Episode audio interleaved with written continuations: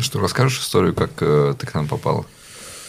Классная история. Да. Э, Мне друг скинул э, твит, в котором э, ты писал, что э, вам не хватает девушек.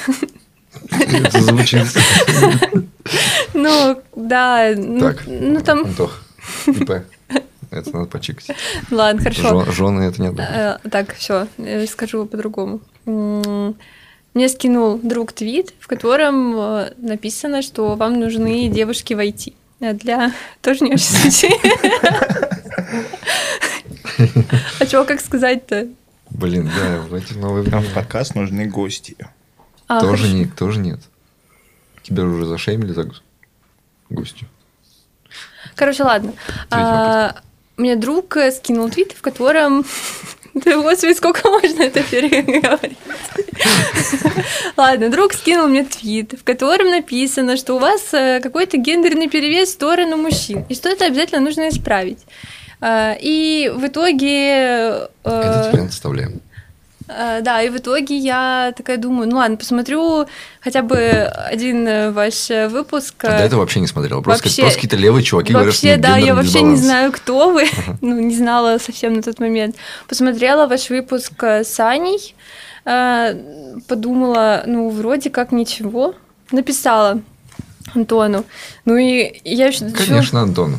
Ну, вот так там его был, была телега, и я даже не особо думала, что он мне что-то там ответит, еще тем более, что позовет. И тут оказалось, что я первая Мгм. написала. Я такая думаю, ну все, теперь надо хотя бы пару выпусков-то посмотреть.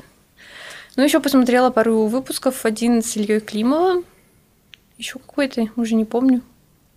И вот я здесь.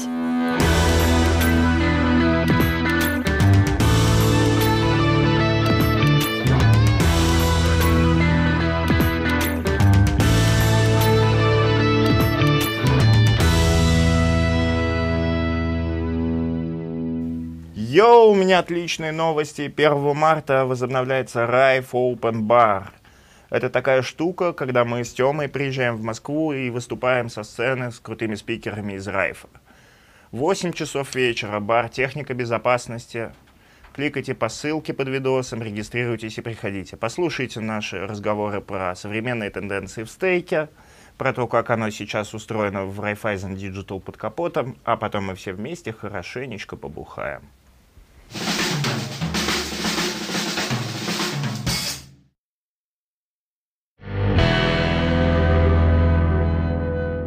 Все началось, когда я закончила школу. Закончила я школу, поступила. Да, да, да, все, все очень издалека. Поступила в универ, и э, родители решили, а чего она поедет э, в Москву просто так? Ну, как бы, пусть э, ей завод платит стипендию.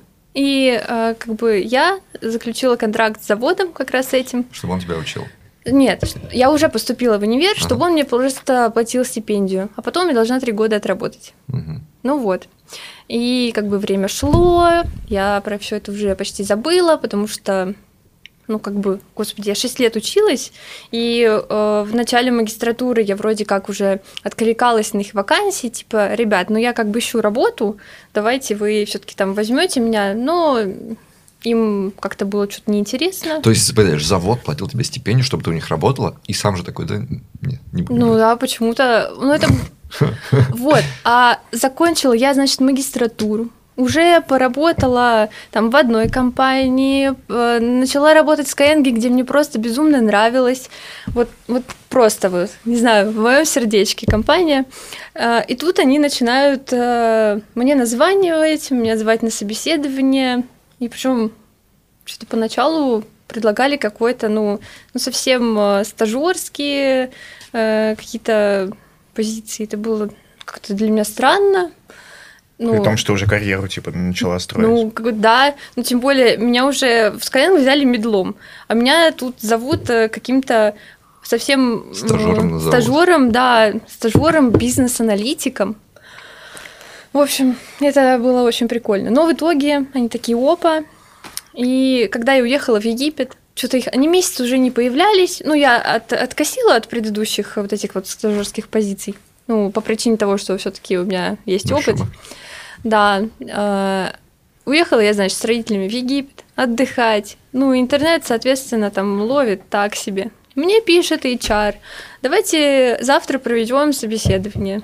Я говорю, «Пф, давайте, потому что я уже так э, привыкла к этим э, заводским собеседованиям, где там разные какие-то группы что-то у меня спрашивают, я им все одно и то же рассказываю. Мгм. И э, ну, как бы наступает вечер, я сижу в лобби, Ох, да, сижу в лобби, и все, подключаюсь э, к собеседованию, и со мной поболтал э, какой-то приятный человек, позадавал э, реально наконец-то, наконец-то какие-то технические вопросы мне позадавали, а, и вообще довольно справедливые вопросы, на которые там на некоторые я не смогла ответить, потому что это было такое собеседование прям на системного аналитика. А я до этого, ну, соответственно, системный аналитик ДВХ. а, ну, они же тоже как-то делятся. Здесь сейчас неплохо было бы добавить для тех контекста для тех, кто не был в Египте. Потому что, да, я что такое, что так реагирую? Ну, в лобби, в лобби. Это- да, потому что вечер в Египте то же самое, что день в Египте. Это пиздец. Лобби большие, и в них, блядь, жарко. Хуёвый интернет. Ну, нет. Вокруг тебя, может, у тебя отель был получше, вокруг тебя ходят египтяне курящие. Нет, ты что давно тут был в Египте? Слушай, меньше полугода назад. А это что за отель такой? Хрен, дорогой пятизвездочный. Ну ладно, В нет. прям вот вообще ужасное место, причем, короче, с этими. Оно полууличное получается. А. То есть без дверей, а с арками такими большими. Там какие-то хилые вентиляторы, там днем и ночью просто не- немыслимо жарко. У меня был отель Хилтон, наверное, можно чуть-чуть прорекламировать. А, В плане э, температуры там было очень холодно. В лобби очень мало людей, потому что и территория отеля большая, короче, куча всего. А connection? Просто Кон- вот я, я нигде в Египте не см- Самый лучший интернет, который я там добыл, это мегафон с роумингом. Нет, кстати, интернет тоже оказался ничего такой, даже есть в номерах, но Да, блядь, что я делал Фил, не в так? в очередной раз эти бедные тебя развели. Его, его постоянно разводят бедные. Он просто над ними издевается, они приходят и портят ему жизнь. Типа, к нему вчера пришел мужик, и у него большой дом. И большая крыша, естественно. И с большой крыши упало очень-очень много снега.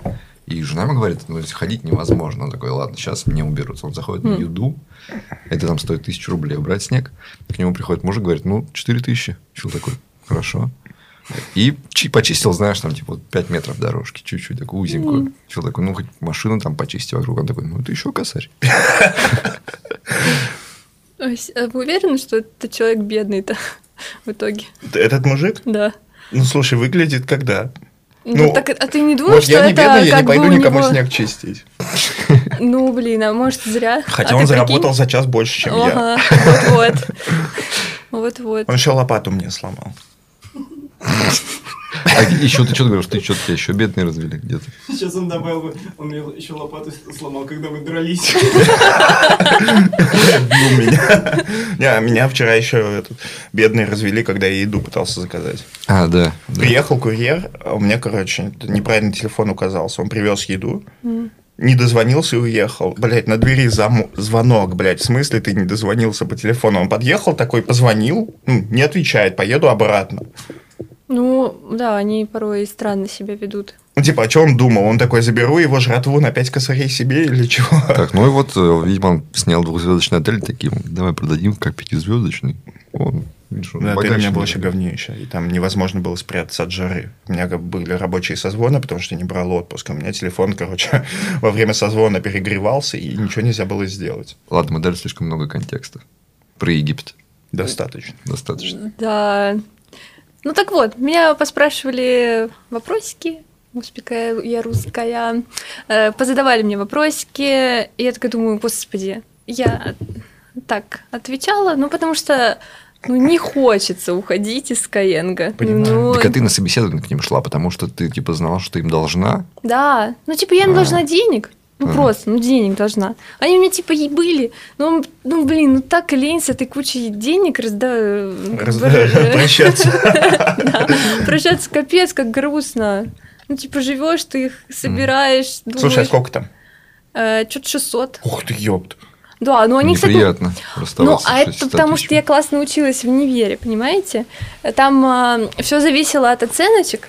И когда там четверочки, пятерочки, это одна сумма в месяц. Когда я только А пятерочки. платят за вот, а не вуз. Вот это вот повышенная Да, да, стипендия. да, да, да. Да, господи, вуз там что, стипендия 3000. Мгм. Ну что я на нее сделаю? Ага, а завод тебе платит по своим тарифам, и эти тарифы зависят от оценок. Да, И ты нормально так их это. да, да. И вот э, поэтому как бы ну не хотелось с этими деньгами расставаться. Вот, и тут они мне предложили нормальную должность. Когда я уже вернулась из Египта, я такая думаю, ну ладно. А ты к тому моменту с Каенги сколько, получается, проработала? Да я года еще не проработала, к сожалению. И в итоге вот э, в середине декабря я ушла из КНГ и пришла на завод. Слушай, а не было мысли пойти и попросить у Скаенга денег? А, Была, но так и, в общем, я, конечно же, сообщила своему начальнику, что вот так и так. И Я там, в рабстве. Да, я в рабстве. Я А, взяла деньги, они просят их обратно. Я не ожидала, что так будет. Ну нет, э, в общем, он что-то там подключил юристов, они по- подумали, что можно как-то отмазаться, но нет, не получилось. Э, При том, что ты могла, короче, просто реально прийти и начать страшно факапить на собесе, и проблем бы не было, да? Да, наверное. Моя не Такая. Ну, я понимаю, что на такие вещи не я то, чтобы могу. решишься, да. Мне, не получается обычно прям сильно факапить, потому что, не знаю, что-то во мне какой-то... Ну, это, это естественно. Нет, просто какой-то стержень внутри, ну, не дает э, прям, ну, совсем ложать. Слушай, я понимаю, что вот звучит-то легко, но вот психологически, типа, уговорить себя пойти и специально провести плохо собес. Ну, вот это вот, знаете, еще школьное ощущение, когда училка задает вопрос, и ты знаешь ответ. Ты охуеть, как его знаешь. Ты такой, типа, я, я отвечу. Мгм. А тут тебе надо будет говорить, я не знаю. А, а по бабкам они По сильно... бабкам нет, то же самое. То По же бабкам, да. А, Вот, поэтому я такая думаю, ну ладно, я, типа, зарплате я не теряю ничего. Как бы... э, и тут мне предложили еще и какого-то ведущего системного аналитика. Я такая думаю, вау, у меня классная строчка будет в трудовой, и все. У меня так есть строчка в трудовой ведущий разработчик в компании «Галактика». То есть я ведущий разработчик в «Галактике» официально. Блин, шикарно. Мне кажется, за это надо чокнуться. Тоже какая-то вот, типа, знаешь, такая это окологосударственная штука, где они тебя реально называют, ну, пишут трудовой ведущий разработчик, инженер-разработчик. Почему никогда об этом не говорил? Это же Придумал же себе какого-то ценно. короля А, разработки. а это давненько было, а, и, короче, вот а, не хотел бы я официально и публично тогда с этим ассоциироваться, потому что я же устроился, нихуя ничего не делал, меня с позором Да вышвырнули. ты же мог просто писать ведущий разработчик в галактике. Ну, Всё. тогда мог, но был испыт. А так как я ничего не делал, меня вышвырнули. Прям до конца испытательного? Да, да. Это как надо. Э, Ну, типа, в принципе, просто вообще ничего не делаешь. А. Я да, страшно сгорел и просто не выполнил. Ну, то есть я в первые два дня одну задачу закрыл и перестал вообще что-либо делать. И они заметили. Ну, вот я так киваю. То есть я даже перестал как это, перестал даже врать и объяснять. Ну, типа, можно ничего не делать и создавать видимость. Вот и Да. этого я тоже не делал. Я, типа, их просто игнорировал.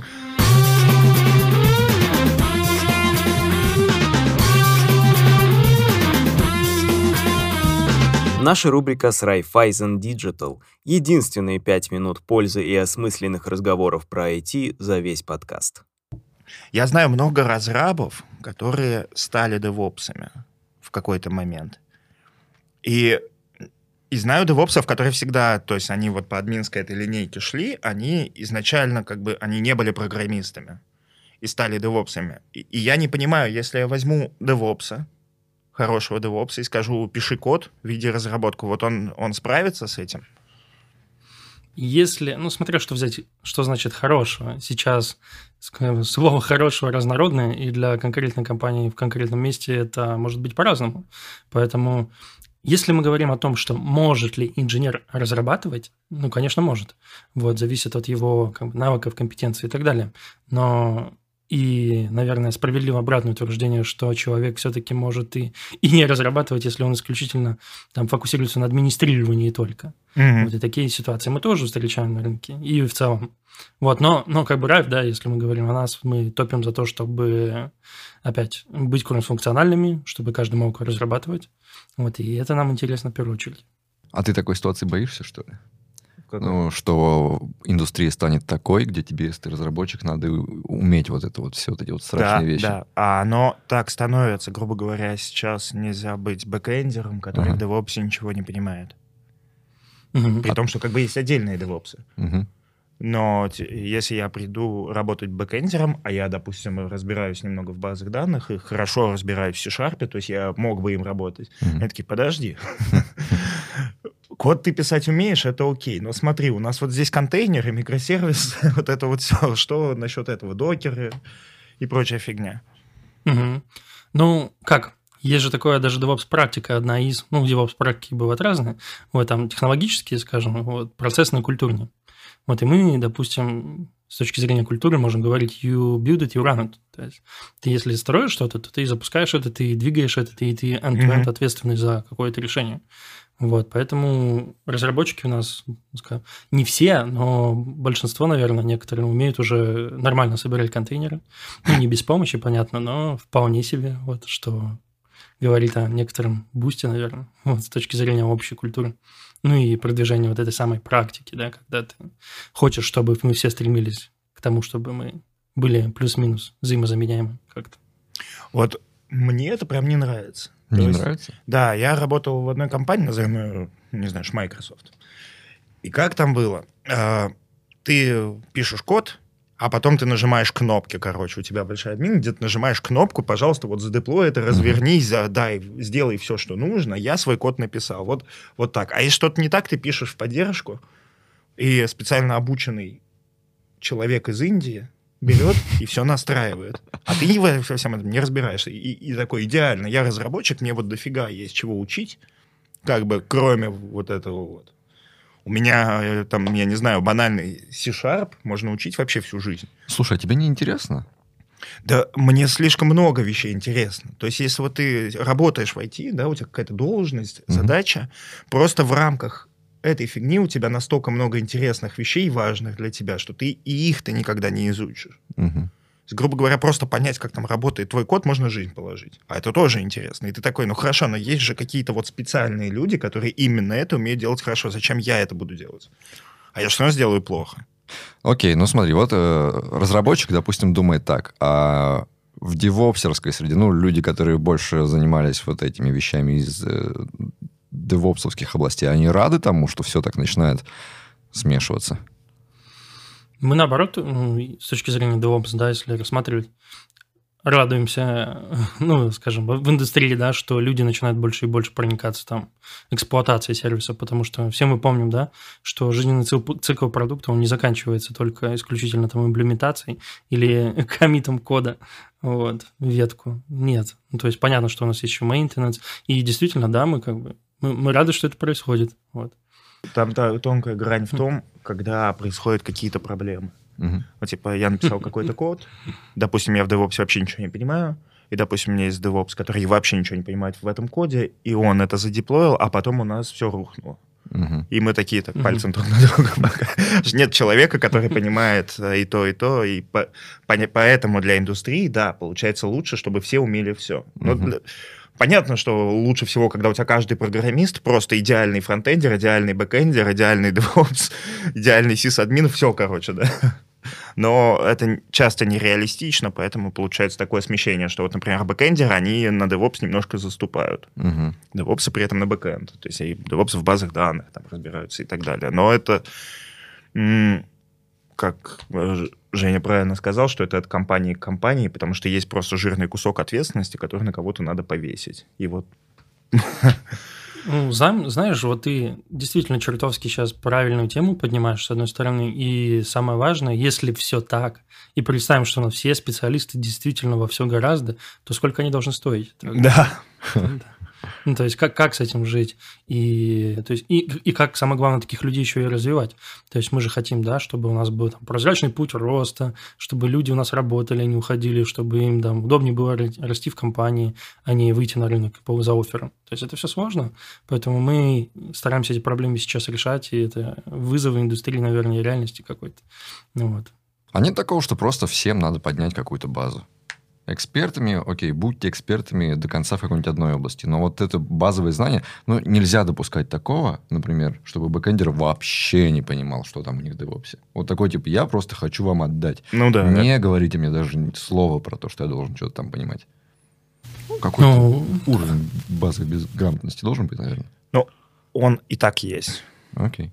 То есть, э, мне кажется, что любого там инженера выше уровня джуна, в принципе, ты если хорошенько заставить, он все равно справится с чем угодно. То есть он там сможет, э, ты у тебя фронтендер сможет пойти написать пару контроллеров, у тебя бэкендер сможет пойти развернуть там контейнеры и так далее, просто со скрипом.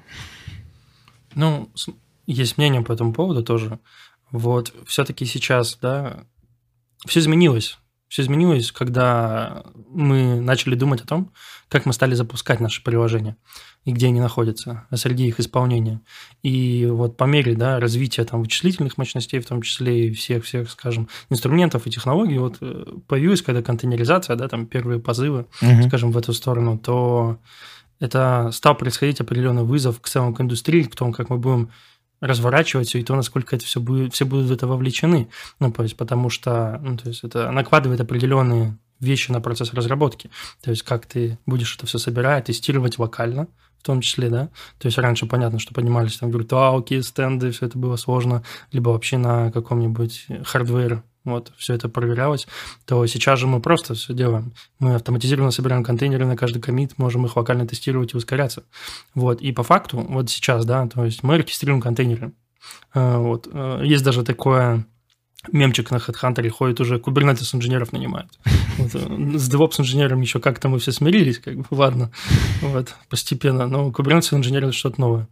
Вот. И Kubernetes инженер – это достаточно интересное явление, но по факту, если абстрагироваться от юмора, да, от этого парадокса какого-то, то есть по факту мы стали говорить на языке, определенном языке э, с средой и объяснять ей, как себя вести с точки зрения да, поведения, которое мы хотим посылать. Вот. Как она будет исполняться и запускаться. Так что Kubernetes, эти манифесты, весь YAML и так далее, это по факту просто то, как мы общаемся с нашей средой, и достаточно тебе, наверное, все-таки понимать вот эти базовые концепты, и ты будешь по факту просто переводчиком в своей среде исполнения. Угу. Вот. И для бэкэндера, наверное, важно, я думаю, если у нас есть разработчик, который это делает, важно ему преподнести в первую очередь и продать вот эти идеи, нежели чувак, ты должен, потому что ты это сделал. И может, все-таки нет, может, ты можешь просто быть частью команды и можешь просто переводить для других, и будешь ценным. Ну, как ценнее, наверное, в каком-то смысле.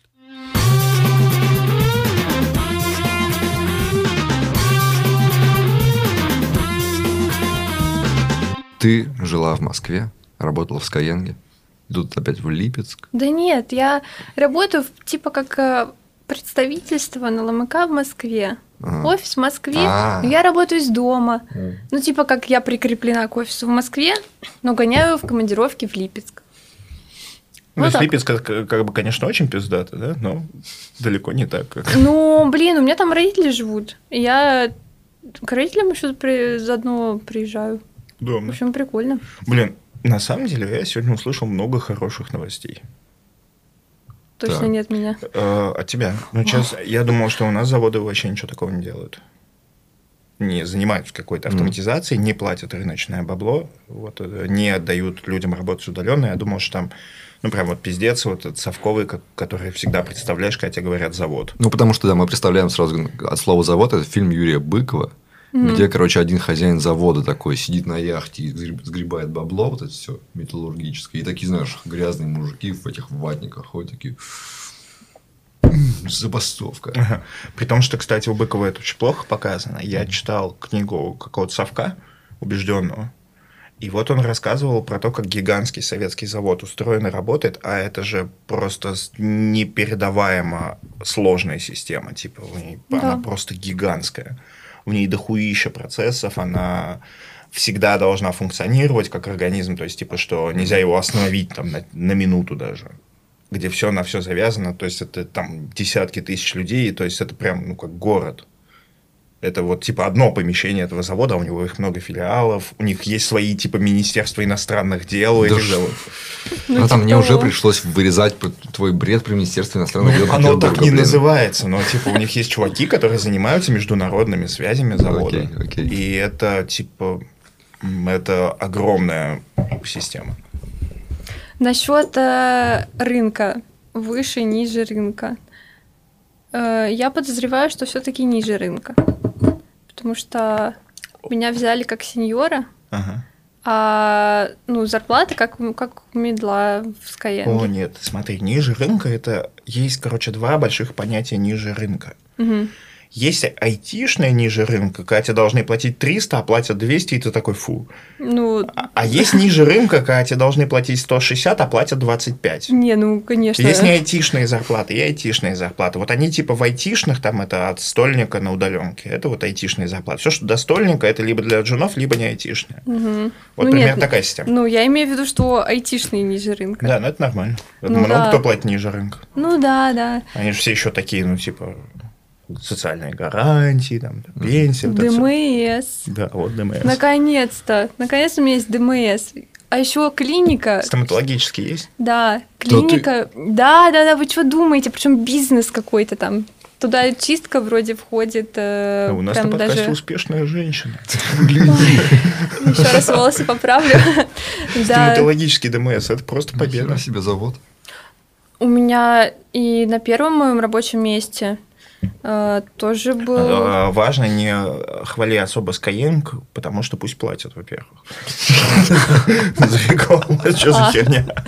Нет, а сейчас э, у Skyeng нет ДМСа. Мы, когда хотим их похвалить, типа, но не хотим упоминать компанию, мы ее хуифицируем, типа хуенг. Там, типа, хуйбер, вот, так делаем. Ага, Чтобы никто не понял. хорошо. Ну, э, до... Сейчас. Хуенга. Мне не нравятся такие слова, ну потому Мы что не люблю я эту компанию, ну не могу я так обозвать, вы чё? Короче, до этого работала я тоже. И там был и такой ДМС, и секой ДМС, и еще прям был медкабинет, и вообще жизнь была прекрасна. Какие прям... Это, это Ностальгия, ненормально, что я сижу и вообще. думаю, ай- айтишники тебя хуй в край просто зажрались. Слушай, это так клево. Я помню тоже, когда у меня был ДМС, это... Ну, такой, Ну, знаешь... что-то э, щека э, дернулась. Да, типа, с- Пойду с, ним, с ним приятно жить. Такой, вот, э, это так легко. Это ты просто знаешь, что у тебя по первому звонку у тебя все назначено в хорошей клинике прием. У тебя реально что-то плечо, что-то, ой, что там похрустывает. Все, пришел, сделали, там прос- просветили, А у тебя на жену распространялось? Нет. Просто прикинь, Нет. вот если ты ипохондрик, да, и у тебя ДМС, ты такой, Да, да. Ох, сейчас раздену я здравоохранение. да-да-да. Ну, у меня еще плюс. Какая-то вроде неплохая клиника прям в соседнем доме. И она входит как раз в ДМС. Я что-то сразу, как только вот мне одобрили ДМС, полис, я такая, туда пойду, к этому врачу, к этому врачу, анализы сдам. Ну, что-то как-то меня быстро это дело отпустило. Я вот по одному разу сходила, когда мне а на повторные приемы что-то уже не пришла. У меня так братан устроился в Яндекс и начал, короче, каждый день, вот первые дни, мне писать, как охуенно. Он такой, смотри, у меня в офисе есть массаж, у меня есть бариста, у меня есть вот комната, где можно одному посидеть. И пишет мне, и пишет, я такой, братан, сейчас у тебя этот романтический период пройдет, Мгм. ты начнешь писать, что тебя здесь все заебало. Он такой, да нет, ты не понял. Проходит, короче, две недели, он такой, бля, я ненавижу этот офис. У него опциональное посещение, просто перестал ездить туда вообще. Там бесплатная еда и так далее. Он такой, мне все это не надо, мне лень выбираться с утра из дома, я устал. Мне, знаете, мне немного грустно становится, когда кто-то начинает говорить про ДМС, потому что я вспоминаю одно из величайших упущений в своей жизни. Это что? У меня был ДМС с массажем. В нескольких клиниках можно было сходил? выбирать. И я так и не сходил. Полтора года собирался, так и не сходил. Прикинь. Я понимаю тебя, братан, я всю жизнь мечтал ходить на массаж. А это дорого было до идти. Сейчас я могу, типа, вот записаться на каждый день на 8 часов, чтобы мне делали массаж. Сделали это? Ни хрена не сделал. Я уговариваю свою жену записать меня на массаж хотя бы раз. Мгм. В них же еще записываться надо, нельзя прийти. Да, да. Вот там, кстати, в Яндексе он жаловался вот на эту херню, что нельзя прийти и тебе сделают массаж, надо еще записываться. Это ужасно. Ну, типа, здесь записываться. Я бы тогда и в платный сходил. Какая А разница? мне прям что надо было записаться и ехать довольно О. далеко. С пересадкой на метро. Господи, что ж они О, с тобой Господи. сделали? Вообще, и А поэтому... там Понятно. еще поди бизнес-такси тогда не было в Минске, да? Да, я вообще особо, знаешь, не ездил на такси. Не ездок, да? ты Нет, я не, я, я все, я с- по-скромному, как человек ездил на метрошечке. А там красивое метро? В Минске? Да. Нет. Но оно... Оно вот без этих пышностей московского. Ну, а такое хотя бы вот удобное. вампира всякого сталинского. Оно вот такое, знаешь, обычное старое московское метро. Мгм. Обычное прямо. А там много станций. Там две ветки. Две станции. Вот так две ветки. А, Все, и вот Блин. в центре города пересадка. И как, если ты куда-то едешь на другую ветку, ты доезжаешь до центра, пересаживаешься и едешь вот так. м, По этому всему. удобно. Но оно, знаешь как, вот я садился утром на одном краю, прямо на самой последней станции, я у нее прямо жил. И ехал в самую, на, самый, на противоположный конец. Тоже Мгм. на последний. Это занимало 20 минут где-то. Слушай, а там такая же давящая атмосфера, как в московском? Нет. А в московском разве давящая Да. атмосфера? Ну, Да. для тех, Чем? кто там не постоянно живет, вот я приезжаю, меня, типа, зайти в него, вот эта вот толпа людей, которые куда-то торопятся, я никуда не тороплюсь, я в Москву приезжаю хорошенько отдохнуть. Мгм. И они, блин, бегут куда-то. А если начинаешь идти медленно, потому что ты никуда не торопишься, тебя все толкают и, типа, смотрят злобно. И это давит. Я просто был в барселонском метро, там все такие, знаете, на чили ходят. Останавливаются, разговаривают друг с другом. Это было не глубокое, и я жил на той ветке, которая не такая загруженная. И поэтому там всегда было мало людей, и вообще ну, А вот в Питере, кстати, тоже не давящее метро. я, на- я в Питере не могу спускаться в метро вообще. Это год. Да, Год ты едешь в ад, как будто У меня, просто. у меня начинается такая тревога, я бесконечно. такой, да господи, боже мой. И потом я вспоминаю, что мы, во-первых, там пяти километрах под землей, и над нами гребаная вода. Я такой, нет, мне здесь очень тревожно, я не хочу на Блин, нет, ездить». об этом я никогда не думала. А теперь... э, ну, оно, проложено, блин, под реками. Тебе я никогда не приходило в голову, что некоторые вещи лучше и не знать вовсе. Ты, Я за- так не ты могу, я на что такой эрудированный? Нахуя? Вот чего?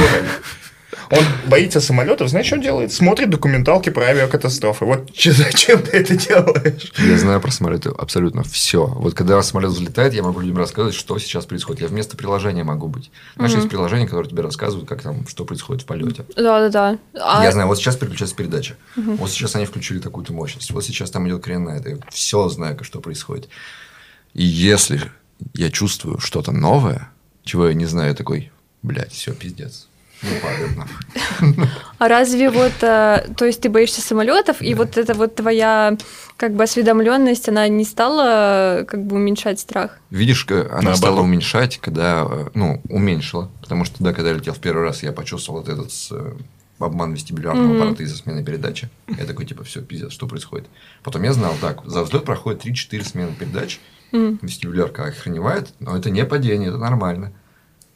А потом я такой, так, подожди, они уже должны были набрать скорость. Это сейчас что такое было? Почему сейчас этот провал? Здесь не должно этого быть. И все, и эта паника еще больше. Слушай, а если бы тебя сажали рядом с пилотом, и он бы тебе на все твои вопросы отвечал. Было бы легче, сто пудов.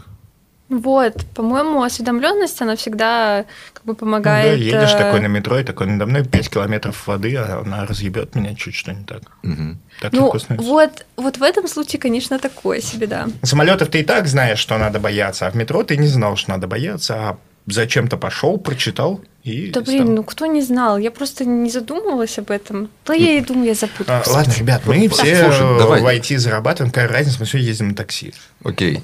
Я люблю Еще метро. раз. Последний мой вброс про метро. Смотрите, если в Питере в середине тоннеля какой-то случайный рабочий придет с похмелья, не переключит стрелку, и поезд застрянет в середине тоннеля, его сверху не раскопают, потому что там гребаная вода. До него будет хер добраться. Вы будете сидеть там несколько часов. А если у кого-то травма, если что-то такое, если очень сильно заблокировано, то, скорее всего, вы все умрете от недостатка кислорода и прочего-прочего. В общем, авария в питерском метро будет Ой, да ладно тебе. очень-очень страшной. И об этом я думаю, когда в нем еду, поэтому предпочитаю в нем не ездить. Поэтому, когда я был в Питере, я ездил исключительно на такси. Что На каком такси очень- ты ездил? На всяком. Я все перепробовал. Ну, кроме экономов, конечно же.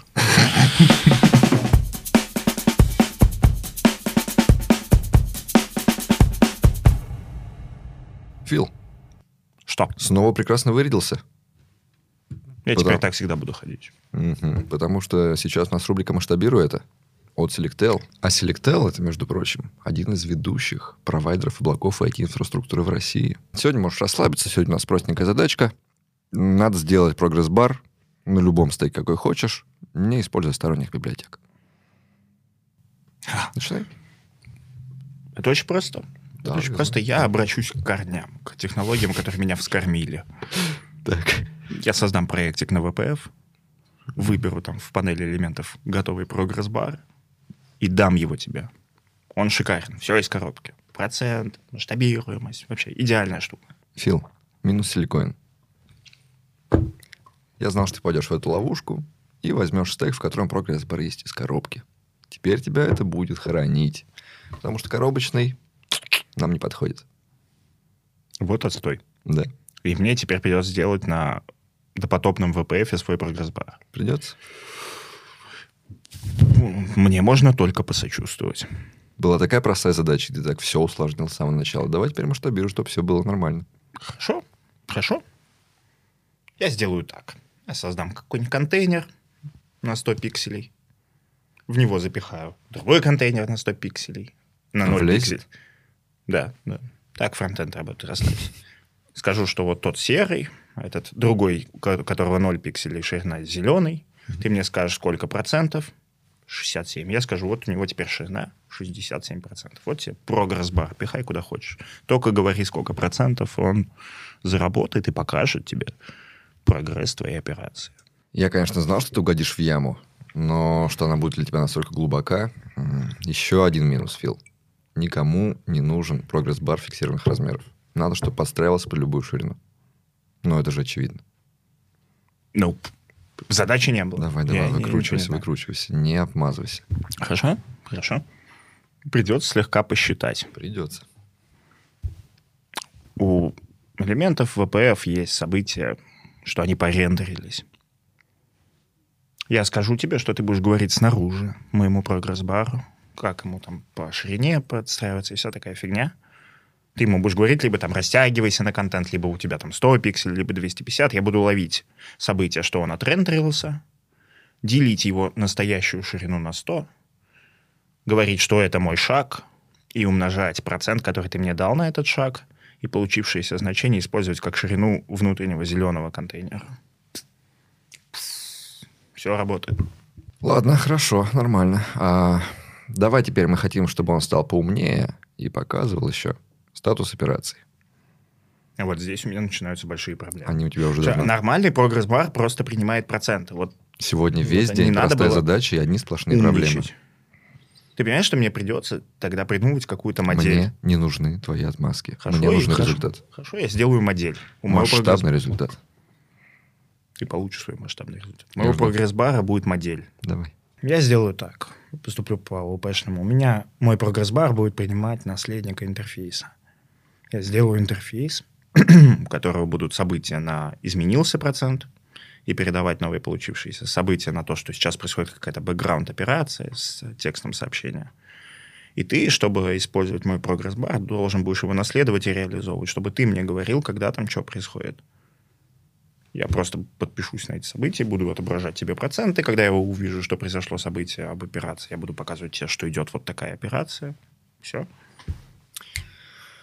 Ну, могу выдыхать, потому что ты меня очень напугал. Я думал, ты запоришь все, но хотя бы с одним силиконом ты вылез. Один силикон. Да. Отмасштабировал сам себя, считай. Залез в проблемы и вылез. Молодец. Справляешься даже, импровизируешь. Красавчик. Ну, я напомню тебе, что эту рубрику поддерживает Selectel, один из ведущих провайдеров облаков и IT-инфраструктуры в России. На мощностях Selectel можно решать задачи любой сложности. Например, анализировать данные, запускать приложения в микросервисах, можно хранить и раздавать контент и многое другое. Слушай, а тебе, получается, на твоем заводе еще, ну, типа, три года работать? Ну, вроде да. Без опций. Ну, я могу денежку вернуть. Она как бы... При том, что даже если... А она как бы тает со временем, что ты Да, да, работаешь. да, да, да. Ну, она пропорциональна как раз э, времени отработанному там. А не приходило в голову поработать на двух работах? Такие штуки.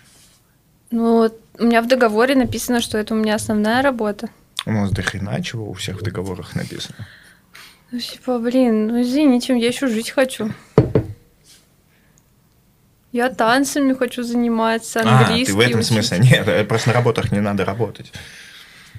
Это как? Да ладно, я знаю, конечно, как, но мне вот не я нравится. сейчас э, монтирую выпуск про это, где они сошлись с одним человеком, который вот, они прямо единомышленники в этом плане. Я такой слушаю, господи, это просто дьявольский подкаст. Это вот прям вот ис- искусители сидят и такие честным человеком, вот таким энтузиастом, который работает Мгм. ради того, чтобы делать свое дело хорошо, это значит быть лошарой. Нормальный человек приходит, наебывает всех, обманывает, обманывает это хорошо, вот и прямо тестирую. Мгм. И нигде ничего не работает, просто гребет деньги. Вот так надо жить. И я такой слушаю.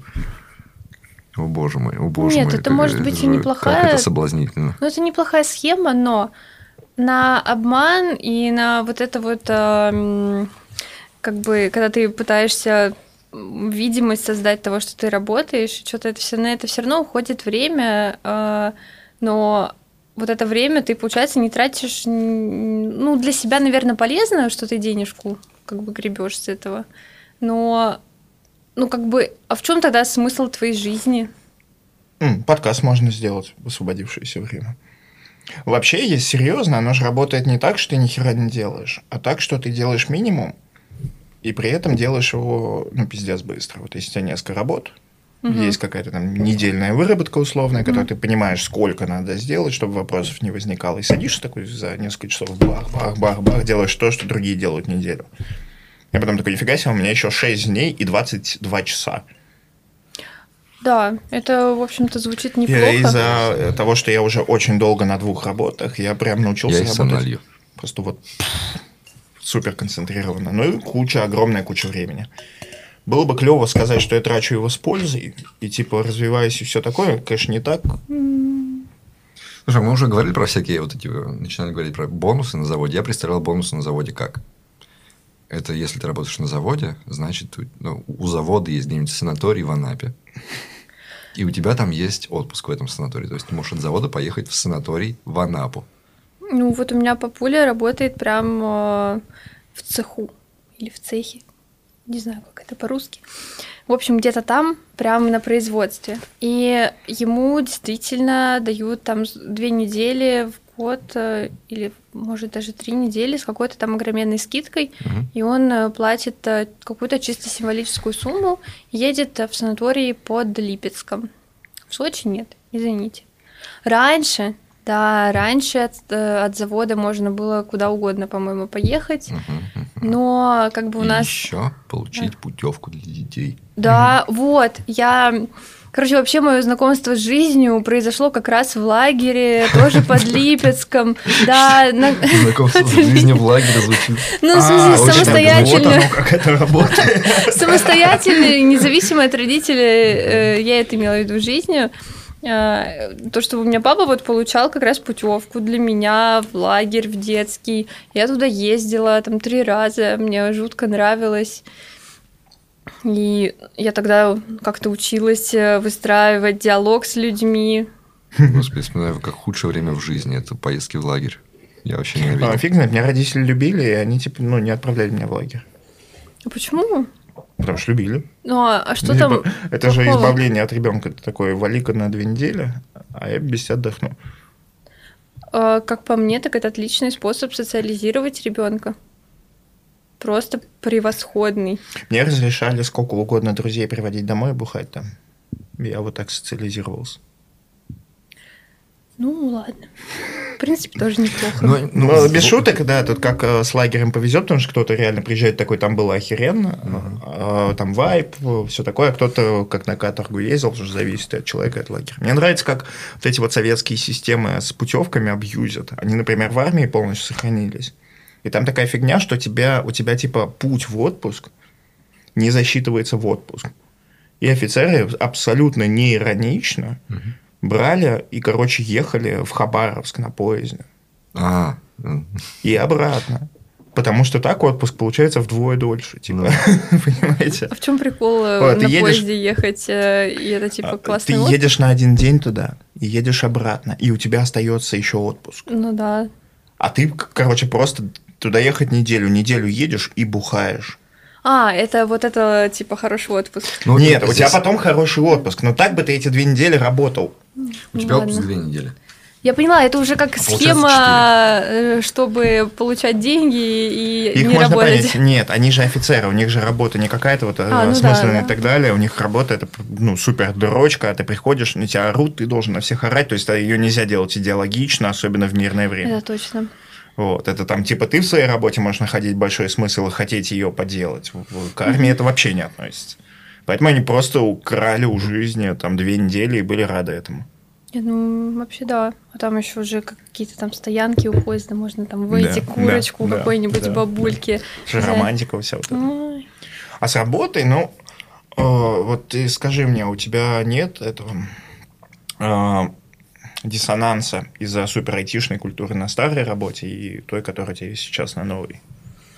Конечно, есть. Причем довольно жесткий. А, Нет, больше у меня диссонанс не из-за вот прям айтишной культуры, потому что и там, и здесь тоже работают айтишники, которые работали в разных местах до этого, и они знают, что такое как бы хорошие места и хорошая работа, типа что-то демократичное. Но у меня есть диссонанс в именно размерах предприятия э, и в вообще вот этой вот организационной руководственной структуре, потому что нужно что-то с кем-то согласовывать, перед кем-то постоянно отчитываться, а, писать, э, что я вот на эту задачу потратил столько-то времени, и к каждому там времени, например, прикладывать, что ты сделал. А- Кошмар какой. Да, да, да. да, это кошмар. А, Ну, нет, мы в прошлом, на прошлом месте работы тоже пытались как-то внедрить вот эту систему. Ну, это совсем по-другому. Я, Да. я несколько раз писал про Skyeng, брал интервью у их вот этих каких-то там топовых чуваков. И вот это вот все время такие, знаешь, э, они вот эту продуктивность подают под современным соусом. Типа, а, мотивация. Вот если ты хочешь что-то получить много, то приди ко мне, и мы поставим тебе путь развития и цели. Ну, И, короче, по-айтишному, да, По-айтишному. да. Вот чувак приходит э, к своему боссу в Skyeng и говорит, я хочу самолет себе купить. И ему начальник, начальник такой совковый тоже, да, и ему лид. Отличная цель. Давай распланируем, что тебе надо сделать, чтобы ты купил себе самолет. И они такие, так, тебе нужно, получается, в месяц получать вот столько, вот столько, вот столько. Чтобы ты получал это, что тебе нужно делать? Наверное, ты должен знать вот такие-такие технологии. Учи это. И, ну, и вот это, знаешь, я слушаю такой этот успешный соус, и мне тошно от этого. Но если бы сейчас противопоставить вот этот начальник на заводе, который так, программисты, что вы тут напрограммировали мне? Ну-ка, отчитались. Это, Да. мне кажется, звучало бы еще хуже. А причем у нас проходят, э, ну, демо, они, понятное дело, всегда проходят, и там, э, ну, соответственно, они проходят там перед э, высшим руководством. Высшим, представляете, как Вот- звучит вот- вот- вот высшее именно начальство, руководство. вот это Вот это прям да. И тут ты пытаешься, ну я пока нет, я типа недавно совсем работаю, а, а вот э, команда, которые меня отнесли, они прям что-то пытаются там сделать, чтобы что-то красиво презентацию сделать, чтобы вот не не сам функционал показать хорошо, а чтобы преподнести это прям вот э, красиво, чтобы их похвалили. Ну, Вот. и в то же время в IT, ты такой в IT-компании, да, им проводишь, такой, ой, тут все грохнуло, сейчас перезапущу. Да, да, вот так Такие, идем. Ой, отлично, отлично, ты справился с Да, да. ошибкой. Да, а здесь э, там страница слишком долго обновляется э, у вот этой вот э, аналитической системки, и уже, ну, я в гипотетической ситуации. А, и тут э, вот руководство говорит, а что у вас тут не работает, что ли? А что это вы врете? А что? Ну мы же с вами, как пацаны с пацанами, договаривались. Что вы сделаете к это. этому там э, к этому демо такой-то функционал, а вы что тут? Да мы таких, как вы в 90-е. Да, прикол-то в том, что IT, в IT не предъявляют. Тебе вот реально максимум в компании с айтишной культурой скажут, что не очень круто. Типа, типа они испытывают те же самые эмоции, что вот эти вот совковые начальники, но они тебе так не скажут. Они тебе дадут, они тебе укажут на точки роста. Да, Да, да. и путь развития пропишет. А здесь да. скажут, слышь, пошел нахуй. Ты ничего не сделал. Ну вот, э, в принципе-то да. Что тут еще добавить-то? Ну вот, вот это вот там бюрократия, какой-то там отчитываешься сначала перед ним, потом, то есть у тебя вот на заводе есть и функциональный руководитель, и административный руководитель. И тому ты должен отчитаться по, там, по документам, по табелю, как раз по списыванию времени на задачи. Другому ты должен отчитаться по тому, что ты вообще хоть сделал, что у тебя там работает, не работает. И вот это вот, на это тратится много времени, сил и энергии. И вот я представляю, допустим, хорошо, программист. Он там что-то автом... ну, делает какую-то вот инженерную штуку, да. Э, Я бы не знаю, как бы себя чувствовал на твоем месте. Вот ты приходишь к этому начальству Мгм. и говоришь, я бизнес-аналитик. Они такие. Семен, что ты кто? Что такое? Ну, э, ну нет, ну у нас же как бы начальство-то вроде как бы сечет э, в названиях как минимум должностей. И э, там же там начальство тоже делится на разные пути. Кто-то там какая-то цифровая трансформация, кто-то там может по экономическому пути, кто-то по именно производственному. Вот, ну и я все-таки верю, что начальство по цифровой трансформации, ну, понимает, что происходит. Цифровая трансформация. Ну, классно звучит. А знаете, в чем самый прикол? Что, типа, работа на таком заводе в IT, она гораздо более осмысленная. Мгм. В ней больше смысла. И... Так это парадоксально, как будто бы да, и как будто бы... То есть, А тут, блин, Skyeng. одну- еще одна херня для изучения английского. Одна из тысяч просто. Ну, типа, э, я не спорю, они, может, даже лучшие в этом. Но, типа, это не автоматизация даже. Это... Они тебе заплатили мимо нас? М? Мимо нас? Нет, никакие они не лучше. Расслабься. Ну, вообще-то, ну ладно, мы тут не рекламируем Skyeng. Это была шутка, можешь порекламировать, ничего страшного. Ну, ам, и это... Прескурант мы потом покажем. Ты э, можешь проще поступить, сравни, как для тебя какая работа больше смысла имеет. Если считать, что и там, и там клево получается. А, ну, вообще, в Skyeng ты быстрее, наверное, увидишь какой-то результат. Потому что как раз из-за отсутствия бюрократии. Это с одной стороны. А, но с другой стороны, а, можно и протупить по- подольше. То есть там от тебя каких-то вот жестких сроков, очень кратких, сжатых никто не требует. То есть все Но ты зависит больше от про, команды. говоришь про то, как тебе там работается. Я говорю, вот представь, что все охуенно, все получилось у всего, Мгм. у всех айтишников. Вот где бы это было важнее, по-твоему? Учить людей английскому или металл отливать? Ну, конечно, наверное, тут на поверхности, на поверхности ответа металл разливать и все такое, потому что это ну, твоя работа прям какой-то там... Ну, типа что-то настоящее. пер- да. Да, что-то настоящее. Но учить э, детишек английскому, это тоже, ну, не только детишек. Я вот сама являюсь клиентом Skyeng э, после того, как уволилась. Э, Да, ну, не знаю, почему так получилось. Э, Ну, это тоже классная платформа, потому что когда ты занимаешься просто по зуму с преподавателем, или вообще, не дай бог, выходишь из дома, идешь там к кому-то, или не дай бог, еще кто-то к тебе приходит с тобой заниматься, репетитор, ну это что такое вообще? Ан- Антох, ты им пишешь, да, уже? Мы тут хвалим вас сейчас. Ой, Причём напишите Мише И Морозову. продуктово, и их HR-бренд, это абсолютно две отдельные цены. Отлично. Мы вырежем то, что, за что не будет заплачено. Да, да пусть мне тоже вообще-то заплатят. О, чё это такое? Ладно, шучу, что я. Я просто люблю это место. Антох, ты накинь еще процент 30 денег. Договорились. Попили. Да, все правильно. Сейчас все разрулим. Отлично, отлично. Ну вот, типа, продукт-то прикольный. Удобный. Вот, ну не то, что по зуму заниматься, а когда ты понимаешь, что твоя работа является вот таким, как бы, порой значительным винтиком в такой вот огромной системе, и, возможно, если ты что-то где-то налажаешь, что-то не так запроектируешь, то это будет... ну, Люди-то Короче, смотри, останутся. ты идешь, тебя похищает король людей и говорит, вот выбор. Мир без платформ для изучения иностранных, либо мир без цифровой э, автоматизации металлургии. Какой выберешь?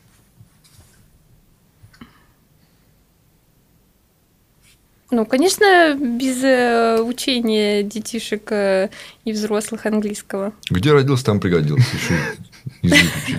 Английский. Вот мне подсознательно тоже кажется, что типа металл важнее. Ну и что?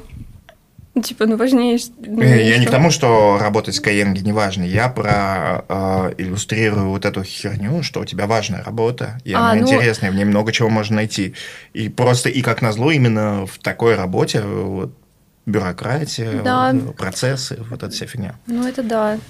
Ну, как бы это прям реально, когда я вот прошлась по заводу, посмотрела, какие там огромные машины, огромные цеха, я прям даже... У меня немножечко появился на пять минут синдром самозванца. Я так думаю, что я тут делаю? Э, Вообще, я точно готова к тому, чтобы принимать участие в такой вот работе, работе. И от меня, возможно, зависит чьи-то жизни. Но как-то со временем это прошло. У меня просто был вот такой щелчок, когда я впервые написал код для чего-то реального. Типа у меня... у- Роборука. Э, нет, нет, это уже потом было. Первое реальное было... Первое не очень, второе это был роботизированный котел. Мгм. В него засыпаешь уголь, он сам его там э, распределяет, берет новый, э, мощность управляет, и вся фигня. И когда, короче, ты написал какой-то код и смотришь на то, как реальная железяка, типа реальная штука, которая делает реальную вещь, работает так, как ты ей прописал, ты такой, нихуя себе. Это не то же самое, как э, сделать формочку на сайте, где чувак ввел логин и пароль, и его ху- хуяк сюрприз зарегистрировали. Рад за него. Типа это... На самом деле это может быть абсолютно одинаково важно, и может быть абс- чисто цифровые проекты могут быть даже сильно важнее этих, но мы виртуальный мир снова воспринимаем как виртуальный. И личное ощущение того, что Да. вот железяки что-то делают, и ты в этом участвуешь своими, э, там, типа, мозгами, это, ну, прям вот... А прикиньте, вот это бы момент зарождения всякого вот этого индустриального скачка, революции и всего прочего. Вот, ну, давайте возьмем такую ситуацию. Сейчас в стране нет промышленности тяжелой, металлургии, всякой херни, но есть вся вот эта айтишная культура. Люди такой, которые точки роста себе ставят и в пути развития. Прикиньте, они сейчас вот эти стартапы такие металлургические. Типа мы с пацанами завод открываем.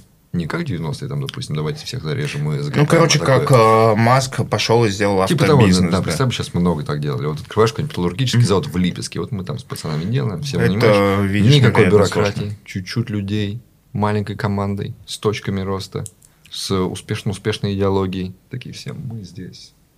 Вот в этом смысле именно поэтому все и хренеют с Маска, что он так сделал, потому что это достаточно невозможная штука. Ты не можешь построить завод. Типа, он от настолько большого количества других заводов и их процессов в любом случае будет зависеть. Прикинь, строить завод по agile. Ну да, да. То есть, типа, ты не выстроишь, потому что ты один маленький кирпичик, Жестко. делая любую вот эти э, вещи с э, тяжелой промышленности, ты встраиваешь один малюсенький кирпичик в гигантскую стену.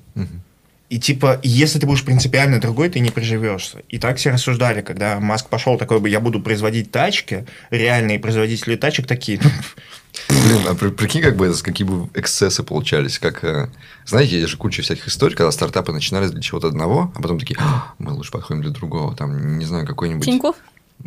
Ну, ладно, не, не ты стартап, долго разгоняешь, я надеюсь, твоя шутка будет хорошей. Это не шутка. Э, какой-нибудь фликр там или еще. Я помню, был какой-то список прямо.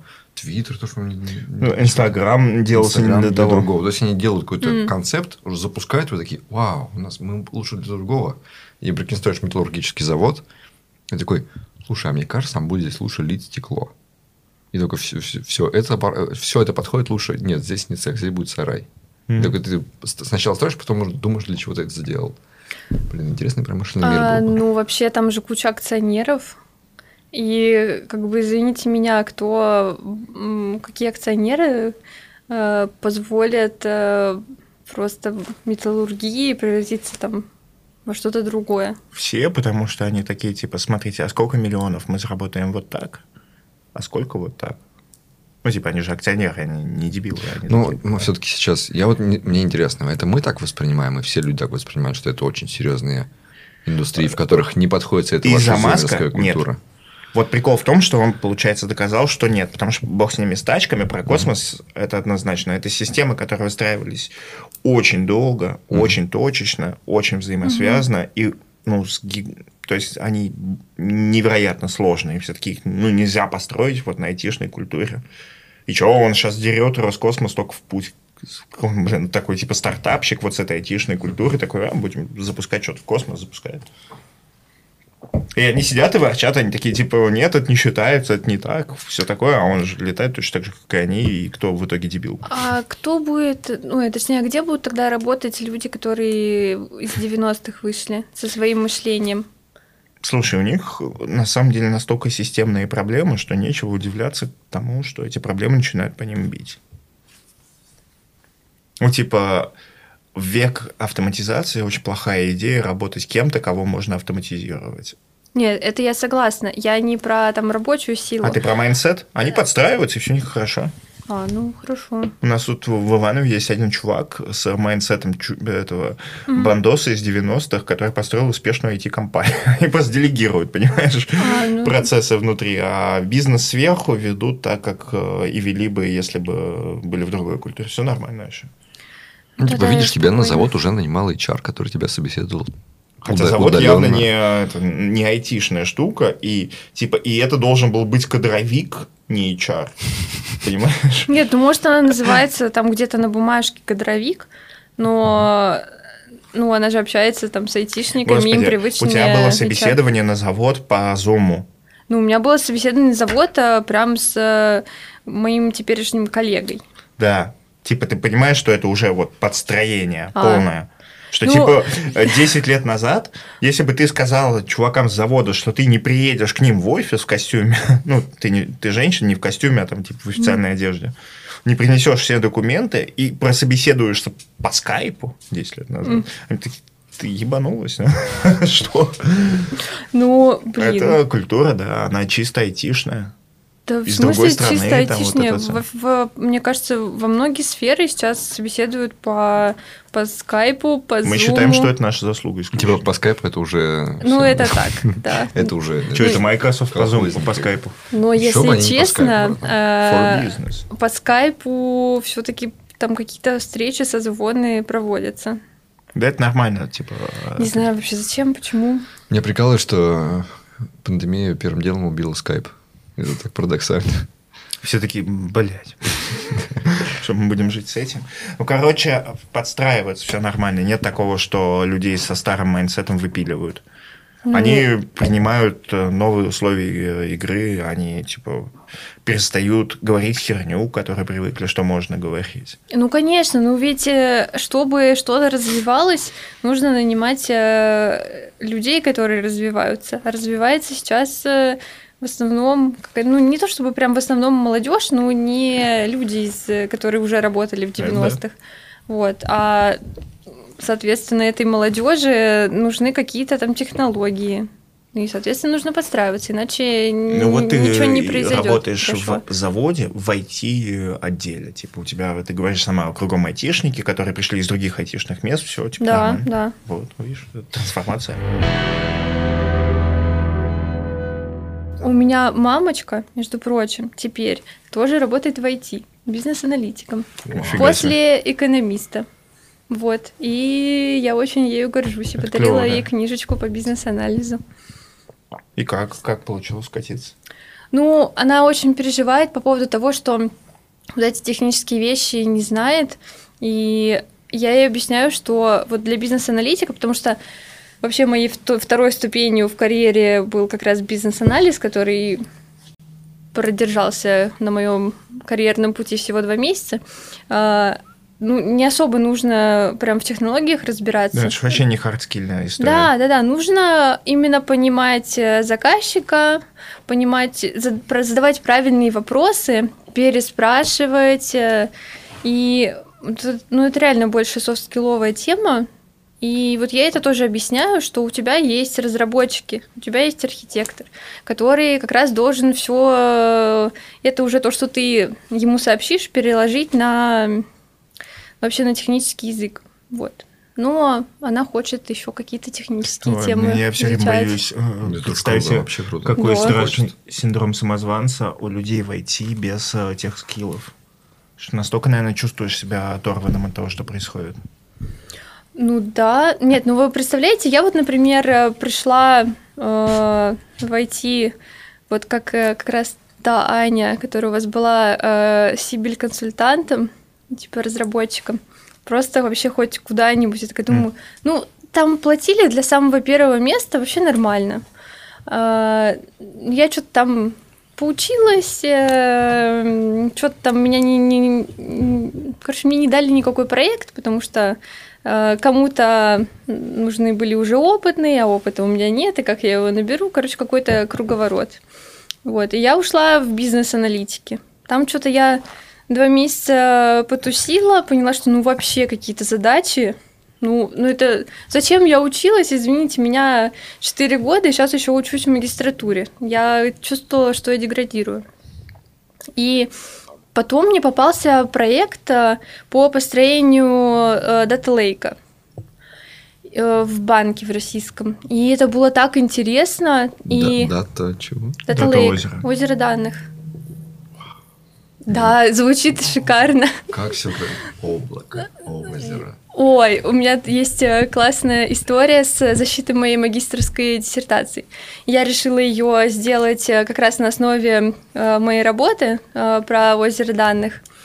И преподаватель, который задавал мне наводящие вопросы, он такой говорит, ой, вы тут написали информационный ландшафт банка, а еще у вас э, работа про озеро данных, а еще вы уп- упомина- упомянуете озеро, ой, облако данных. И вообще он говорит, ну и природа, красота. Природа. It's not a lake, it's an ocean. Кто не понял, тот поймет. Вот ссылочки вставляю для наших э, просвещенных подписчиков. Да, и это был довольно классный проект, и как раз тогда я поняла, что э, работа системного аналитика ДВХ мне прям жутко нравится. Ну, конечно, у меня там была еще мечта стать э, дата-сайентистом, но я такая думаю, ну вот сейчас вот я тут, ну и как бы, в общем-то, оно и неплохо, и тут можно там до архитектора данных зарасти, в общем, прикольно. Вот, я что-то работаю, А работаю. это же прямо уже чисто технарская работа, на самом деле. Какая? Э, Вот, э, С хранилищем как называешь? Системный аналитик ДВХ. Да. Ну, слушай, я бы не сказала, что это прям техническая тема. Все равно приходится общаться с э, О, людьми. Господи, да и нам приходится. К сожалению, везде есть.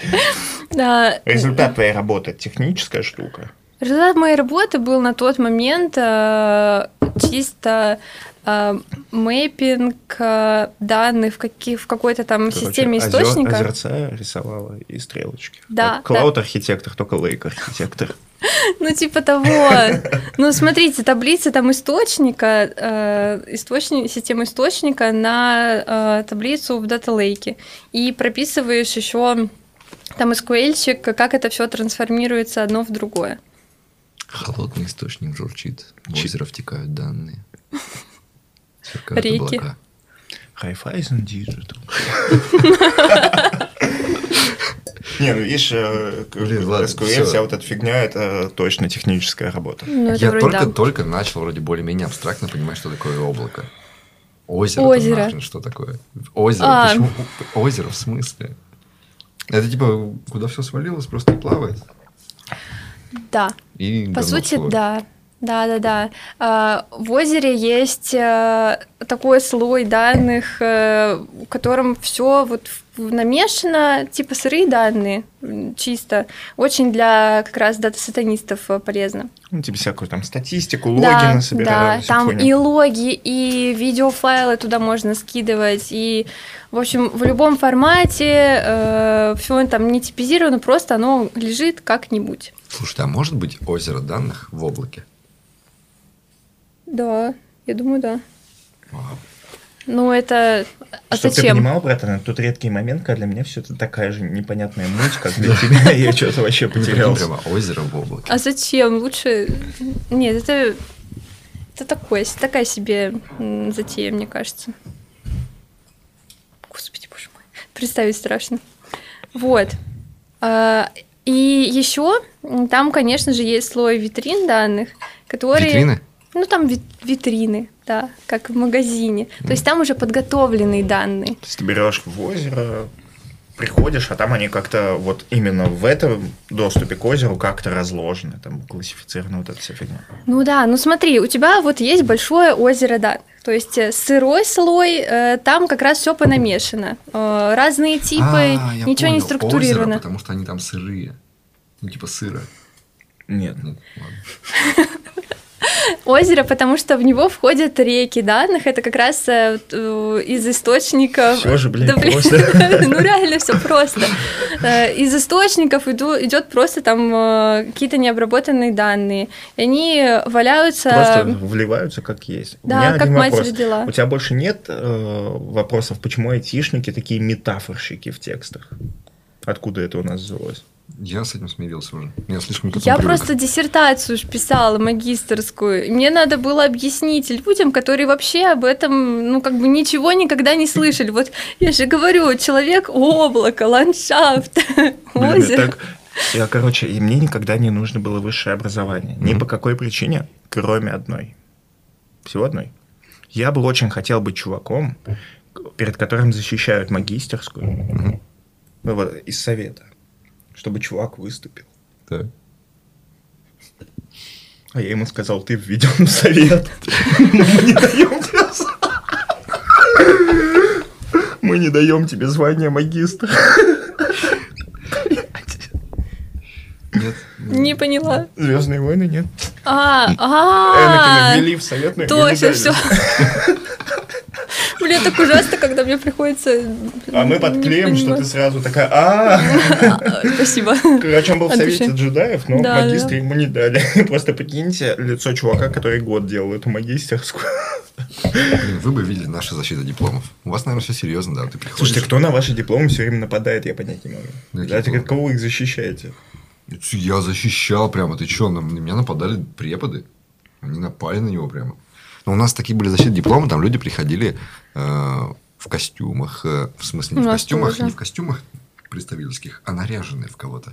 Мой друг, динозавр? защи- да, мой друг защищал э, диплом в костюме мафиози. Он нарисовал себе усы, надел шляпу с Серьезно? широкими полями, и такой костюм пришел. У него был, да, концепт э, мафиозного бара. Типа бар в стиле итальянской мафии. То есть ты учился на барщика? Э, Я учился на социально-культурном сервисе. Мы придумали всякие культурные события. Я придумал музыкальный фестиваль. Господи, какой кошмар. А в каком костюме был ты? Э, Я был в обычном костюме, но я приходил с музыкой. Я включал музыку людям. Вот представьте, сейчас включается эта музыка, и под нее происходит такой номер. Я описывал, что за номер на сцене сейчас происходит. И один препод мне сказал, что это за хуйня, кто это будет смотреть? Ну, что-то такое, да? И я начал с ним, да, бля, все придут смотреть. Капец, ну и образование у меня скучное, конечно. У меня было очень веселое образование, но- но Он потом мог работать с кем угодно вот в этой сфере. Да, но потом я получал 4 тысячи, а ты пошла бизнес-аналитиком. Ну да, в принципе. Зато тебе сколько лет было весело. А мне я только уверяю потом. тебя, что в универе мы занимались одними и теми же вещами, и нам было весело обоим. Я думаю, что мы бы оба могли защитить диссертацию о том, где купить пиво подешевле. И э, как правильно напиваться перед барами. Вот это Ну это да. то, чему учат в универах. Ну это Они учат, ты сам учишься. Ну, это, Ну, это концепция уже самообразование. университета. Да. Концепция университета. Он должен тебе дать направление. направление, платформу для того, чтобы ты учился сам. Как любит Путин говорить, плацдарм. Обожаю это слово. Что такое? Нет, нет, все хорошо. Я пытаюсь вырежем? придумать, я придумал, придумал шутку о том, что этот подкаст будет входить, когда уже вовсю начнется Третья мировая война. А я Ну, пытаюсь придумать шутку, которую можно будет сказать, и не надо будет вырезать. И это еще сложнее. Ну, можно заджазить, да. Про Путина? Или про плацдарм? Бля, она опять за свое.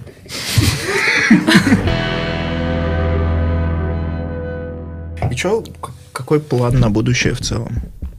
Ну, пока думаю, что вот э, надо дорасти до архитектора. Ну, раз уж пошла такая пьянка, типа, раз уж я теперь ведущий, ну, типа, куда дорога? Конечно, в архитекторы данных, там, хранилищ всяких, все такое. То есть ты прямо сейчас на работе этим занимаешься? Ну, по сути ж, да, по сути, я как раз э, делаю работу архитектора. Класс, класс. Но такая, как бы, уменьшенная версия. Слушай, а не переживаешь, что опыт э, не заработает в в других компаниях?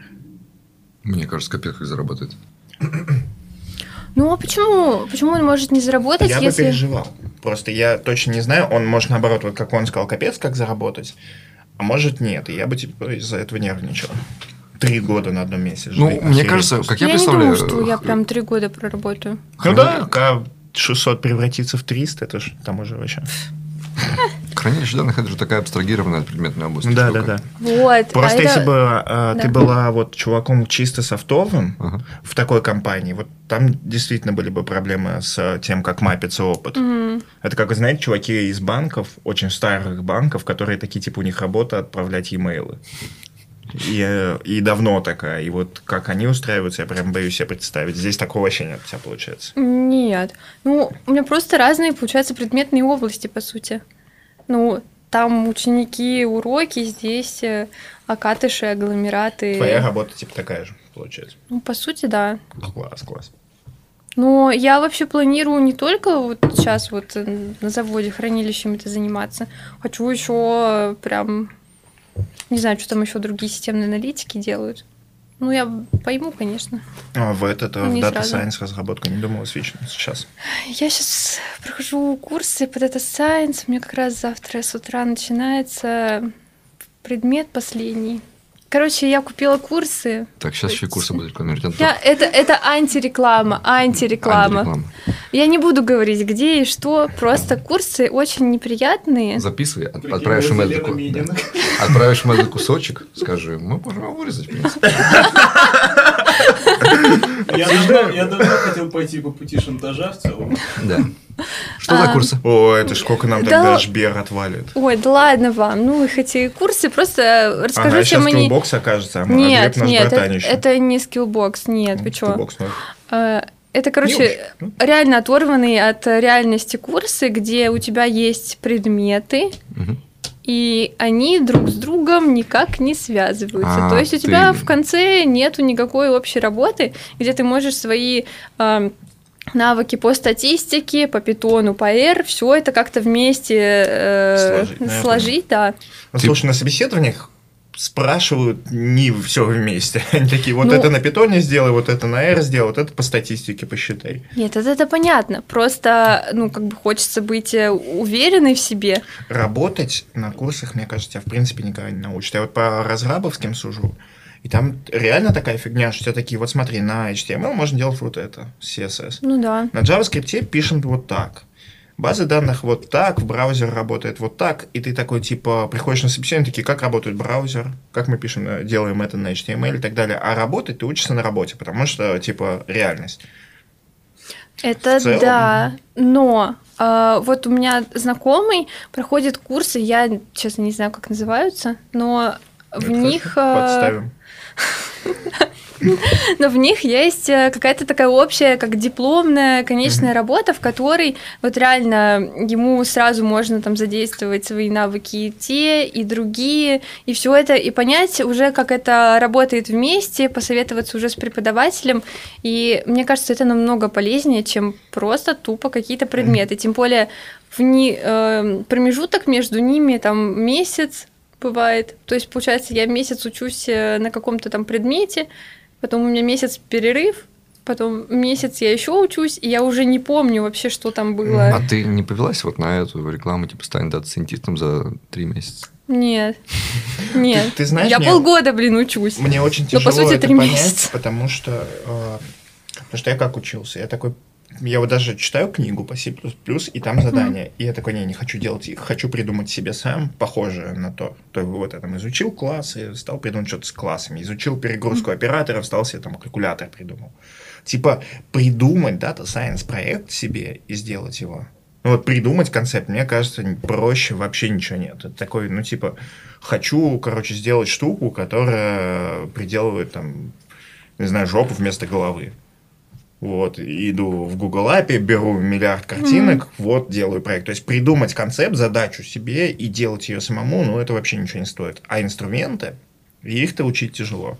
А, Я с тобой полностью согласна. Придумать задачу вообще несложно.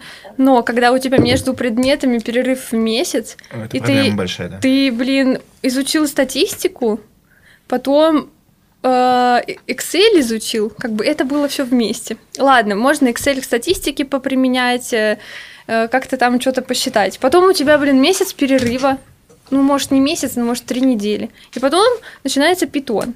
Питон э, абсолютно никак не связан со статистикой, там какие-то основы. Потом у тебя что-то там язык R, то же самое. Там ты вообще никак не... Ну, там то же самое, что на питоне, только Да, типа основы. И как-то вот так вот э, какие-то основы, а как это все, тем более библиотек никаких Слушай, мы а не зачем, изучали. честно, вот тебе вообще курсы? Ты взрослая, успешная, типа уже умеешь делать работу, купила книгу, делаешь. Нет? Ну, я люблю, когда мне что-то объясняют. Есть, ну, это такое... Это разные типы обучения у людей. Да, да, да. Я, я вот, в принципе, к этому вопросу и задал. Я знаю Мгм. много людей, которые такие, типа, типа, senior developer, бэкэндер такой, пойду возьму курсы по DevOps. Нахуя, подожди. Ну, типа, Ну, тебе комфортно идти по программе, которая тебе продает. Да. а это реально вот, ну, просто человеком, прямо разные типы да. личности, потому что мне жутко некомфортно идти кому-то за знаниями. Я такой сам все нагуглю, сам найду, и не хочу, чтобы меня тыкали, как котенка. Я отлично понимаю, у меня я так зарядочки делаю и тренировочки домашние.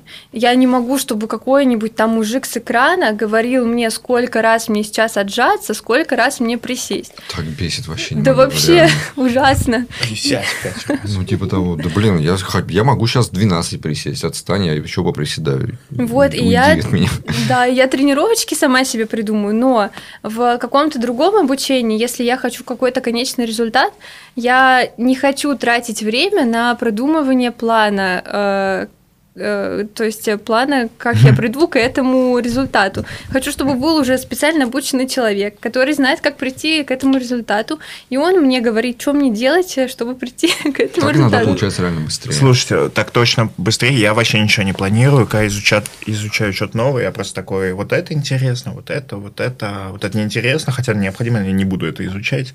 Типа Ну я вот. прям вот хаотично нахватываю знания, и это чисто моя модель. В итоге я не эксперт ни в чем, и эксперт во всем, в этом свои плюсы и минусы. Ну вот, а я люблю, когда какое-то обучение прям систематизировано. Я поэтому э, стала клиентом Skyeng, поэтому я стала, короче, заново учить английский. Ну не то чтобы прям заново. Э, я не хотела... Короче, хочу сдать IELTS.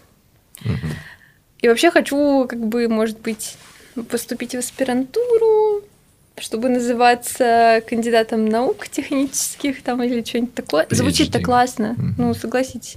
Ну, пока я не решила, на самом деле. Но IELTS я точно хочу сдать. Все, я нашла специально обученных людей, которые занимаются подготовкой к этому экзамену.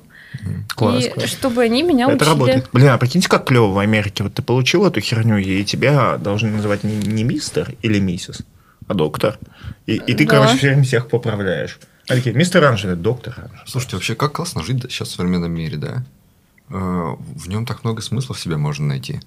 Вот это постоянно научиться тому, научиться всему, построить себе план того, чем- как ты себя слепишь из всяких разных знаний и скиллов, блин. И оно реально доступно. Да. Типа, если ты Просто бери, занимайся, учись. чуть-чуть усилий в себе найдешь, ты можешь реально там пойти научиться чему угодно. Это офигенно. Да, да, да, я согласна, потому что раньше как-то, ну, наверное, людей, которые проявляли какие-то амбиции, то есть э, работали на заводе и такие думают, я хочу писать книги, на них смотрели, наверное, как э, вообще ну, каких-то сумасшедших и в дурку, Да. наверное, отправляли. Не знаю, ну При этом просто- прикольно, что многие вещи можно делать и без амбиций, и это сделать своим каким-то пр- профессиональным навыком или зарабатывать с этого. Ну, например, вот ты учишься сейчас на data scientist а, строишь себе планы там, стать системным архитектором данных, всего такого. И так, допустим, идешь на танцы заниматься, да? Мгм. Такой, ну, ну, я же не буду... У меня же нет цели станцевать у Бейонсе на концерте там, в ансамбле. Нет. Просто по кайфу ходить на танцы. Да, да. Но развиваться при этом как бы так же усердно. Блин, для меня это больше всего выстрелило в гитаре, потому что я начал учиться на гитаре пару лет назад. Мне э, отец и Тёма показали какие-то базовые вещи, а потом я такой, окей, как делать это, как делать это? Все, смотрю, делаю. И потом мне батя рассказывает, как он учился играть. Мгм. Типа ты изучаешь песню только когда есть человек, который ее изучил в твоем окружении. Он приходит и рассказывает, как эта песня играется. У него детство еще дальше намного, чем у тебя было, не было даже журналов, ни, ни хрена вообще. Хотя мы почти ровесники с твоим батей, да? Нет, ты чё? Вот, и ты типа, чтобы настроить гитару, ты едешь через город к своему другу с абсолютным слухом, он тебе ее настраивает. Да, такое было. Вот. Да. И типа я такой, настроить гитару, я два года играю, до сих пор не умею, только приложение. Телефон, да, приложение. Бэм-бэм-бэм. И типа настолько легко учиться. То есть ты хоть чуть-чуть времени удели, вот минимум. Типа, я не знаю, там какие-то сложные технические элементы, там флажолеты делать. Такой гуглишь, фигак, один вечер ты умеешь их делать. Люди там типа годами учились. Вот оно. Очень удобно. Тем более, сколько вот этих вот а, курсов а, SMM. Хочешь зарабатывать? Мамочки в декрете. Мы обучим, все. Ну, куда не повернешь голову, там тебя чему-то пытаются научить. Как бы, мне кажется, это тоже какая-то такая проблема. Э, Как бы доступность э, информации это прикольно, но вот Рождает вот- инфо-цыганство. да, вот эти инфо-цыгане это уже прям сильно заполонили. Прикалывает э, сговор всех либерах в России не считать оскорбительным слово инфо-цыгане. В смысле? Я думаю, оно оскорбительное. Оно очень оскорбительное, нет? Нет, не считать его оскорб... не, не запрещать себе его произносить. А, типа можно, да. Типа либералы Ты не должны это- произносить фразу инфо-цыганин, потому что это российская фраза. Мгм. Потому что это есть целый народ, который стащит твоего коня, как только ты отвернешься. Но они такие, и вот эти вот просвещенные либералы, которые тебя захейтят за любую российский тейк, они такие, ты подожди, ты же инфо-цыганин, получается. Смешно. Ловить либералов на непоследовательность всегда весело. Ну, ты, а? Ну, не знаю. Либерал любой. Мне кажется, может. либералам и так тяжело. Еще их э, Вот-вот, а тут еще, понимаешь, эти. еще из-за чего-то ловить. Перекурим? В свободное время занимаюсь танцами. И благодаря вот э, ним я пытаюсь как-то выстраивать э, work-life balance. Мгм. Balance, наверное. Вот. Типа, заканчиваю работать, выхожу из дома и еду танцевать. Не впадло? Типа Почему-то- после работы такой, о, может, лучше на диван домой. Ну, так я два раза в неделю езжу, а остальное как бы время, ну, еще там где-то английским позанимаюсь. Остальное время можно спокойно и, ну, как бы прилечь, посмотреть сериальчик. Что за танцы? А сейчас занимаюсь хип-хопом. Вот. Я не думала, что я до этого когда-нибудь дорасту, потому что мне казалось, что это капец как сложно. У Ну. нас, знаешь, на представление такой хип-хоп, это брейк-данс, это где крутят всякие вертухи. Ну нет, хип-хоп и брейк-данс это, в общем-то, разные такие вещи. Вот. э, В до нашем этого... детстве 90-х были одинаковыми. Ты ходил в детстве на брейкданс? Никто никуда не ходил, все учились в лагере это делать. А, я ходил. Прям реально. Ну, недели две. Ого. Нет, у меня вообще мой путь в танцы начался в 4 года. Мне родители отдали сначала на, на художественную гимнастику. Ну, я туда проходила, по-моему, 4 месяца всего. Как-то В 4 года. в 4 года, да. Ну, наверное, хотели меня куда-нибудь отдать. Мгм. Вот. Ну, а так для развития гибкости м, послали туда. Но что-то как-то я там не прижилась. И в итоге пошла танцевать в какие-то там коллективы, где там Антошка, Антошка, пойдем ковать картошку. Это в Липецке было? Да, да, да, вот конечно. эти провинциальные, знаешь, ансамбли маленьких городов. Блин, у меня был, был братан, есть. Был? Больше нет. Который был, был крутой такой, знаете, там типа бухает, матерится, девчонки. Вот, ну, вот это вот школьный крутой братан. Прям крутой такой. Типа гашиш нет-нет, да принесет. О, это уже вообще просто архи. Вот. Я И при этом его родители запихали вот в народный ансамбль с самого детства, и он в него всегда ходил. И вот этот наш крутой, очень крутой братан, типа танцевал вот эти русские народные танцы и максимально этого стеснялся. Мы даже пару раз мы праздновали, когда у него выступление, и приходили поддержать его. Как ваш назывался ансамбль?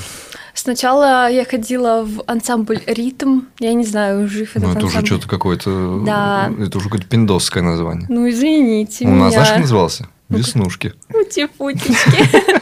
Веснушки. Веснушки. Ну, нет, веснушки, конечно, тоже прикольно. Вот, а потом я пошла в бальные танцы. И это оказалось капец как дорого, потому что чтобы куда-то там на какой-то конкурс выйти, тебе нужно индивидуальные занятия брать. А я уже, ну, на тот момент я была довольно высокой, и по своему возрасту мне никак не могли еще и по моему росту подобрать партнера. И в итоге я всегда выступала в номинации соло. Так это же самое крутое. Это еще самое дорогое. Представляешь, А. ты приходишь на занятие без пары, и тебе нужно платить э, его полностью. А когда ты приходишь с парой, ну, как бы вы платите пополам. Вот. Ну и в итоге это было дорого. И потом я пошла в ансамбль «Талисман». Ну, уже ближе. Да, К- к ну русскому там духу. что-то тоже какая-то... Господи, какие-то танцы были. Барбарики, во. А, И потом еще что-то я была какой-то козой на первой линии зато. В общем, все это мне жутко не нравилось, если честно. Потому Да что, ну. ну, как бы понимаете, да? А, Вот. э, И я что-то забросила все это дело. Там была подготовка к ГИА сначала, потом к ЕГЭ. И э, ну, я похаживала в какой-то там коллектив, который был совсем недалеко от дома. Что-то там всякие танцы типа гоу-гоу, что-то вот такое. И тут мне уже начало как-то более или менее нравиться, потому что ну, нет вот прям такого жесткого, что на тебя орет и матерится там э, преподаватель. э, там, Худрук. Ну, худрук, я не знаю, как его тренер, кто это был, хореограф. Вот, э, прям, ну, как бы я ребенок, возможно, я что-то делаю там неправильно, там не туда ногу, не Ну, туда руку. простите меня. Ну, извините, да, ну, так э, как бы жестко к этому всему относиться. Ну, понятно, человек от- чувствует ответственность э, э, и хочет там, чтобы этот коллектив занимал какие-то места. Между прочим, мы с талисманом ездили в Москву. на- Диплом получили. ну да, ну, кстати, да, мы что-то там даже выиграли какой-то конкурс. Там еще э, выступала группа после этого Five Star Family. Вы знаете такую? Антон Слушай. Ну да, очень плохо. ты знаешь. Ну это какая-то русская попса. Да, да, да, это русская попса. Вот, они что-то там даже выступали. Не знаю, на тот момент я такая думаю, «М, и чё? Мир танцев для тебя был тернист, да? Ну, вообще, да. И как бы в универе я начала чисто это делать для себя, не То чтобы есть там... я тебя, типа, жизнь не научила, да? что Вот я этим тоже такой, типа, неужели тебя не, не отвернуло это все? Никогда в никаких танцев больше. Наконец-то я самостоятельный, мне это делать не надо больше. Такой, пойду Так дальше вот, несколько, несколько лет я так и жила. Мгм. А потом я что-то разочек сходила э, на регетон, по-моему.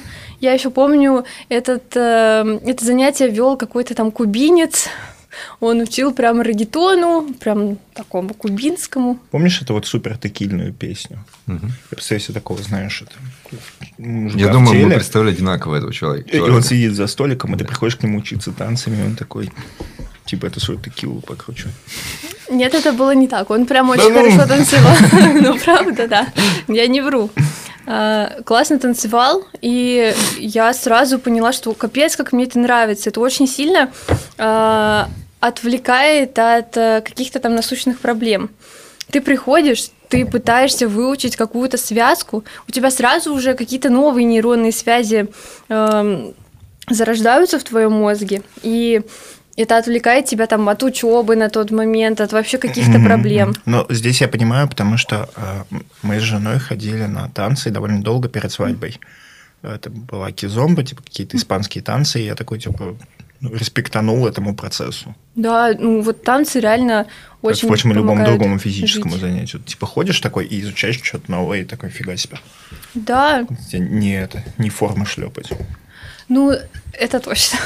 Но как бы что-то какие-то разные танцы я пробовала как, как раз уже в своем свободном пути танцевальном. Там и вот регетон, и тверк, и в итоге и хай хилс, и в итоге вот я дошла до хип-хопа, потому что я поняла, что ну как бы уже, уже можно. Потому что вот я в начальном, в начале своего вот этого вот пути танцевального, свободного, что-то как-то попробовала сходить на хип-хоп.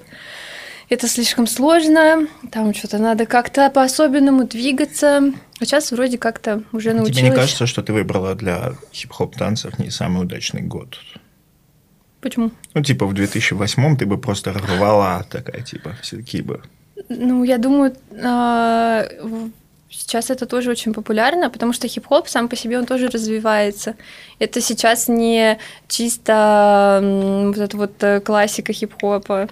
Это туда уже много добавляются каких-то движений из других э, стилей. Там тот же тверк в каких-нибудь э, хорягах э, нет-нет, да и вкрутит. Потом сейчас еще куча... эм, Задница-то потрясти. ну, а как же? Вот, еще появилось направление герли хип-хоп.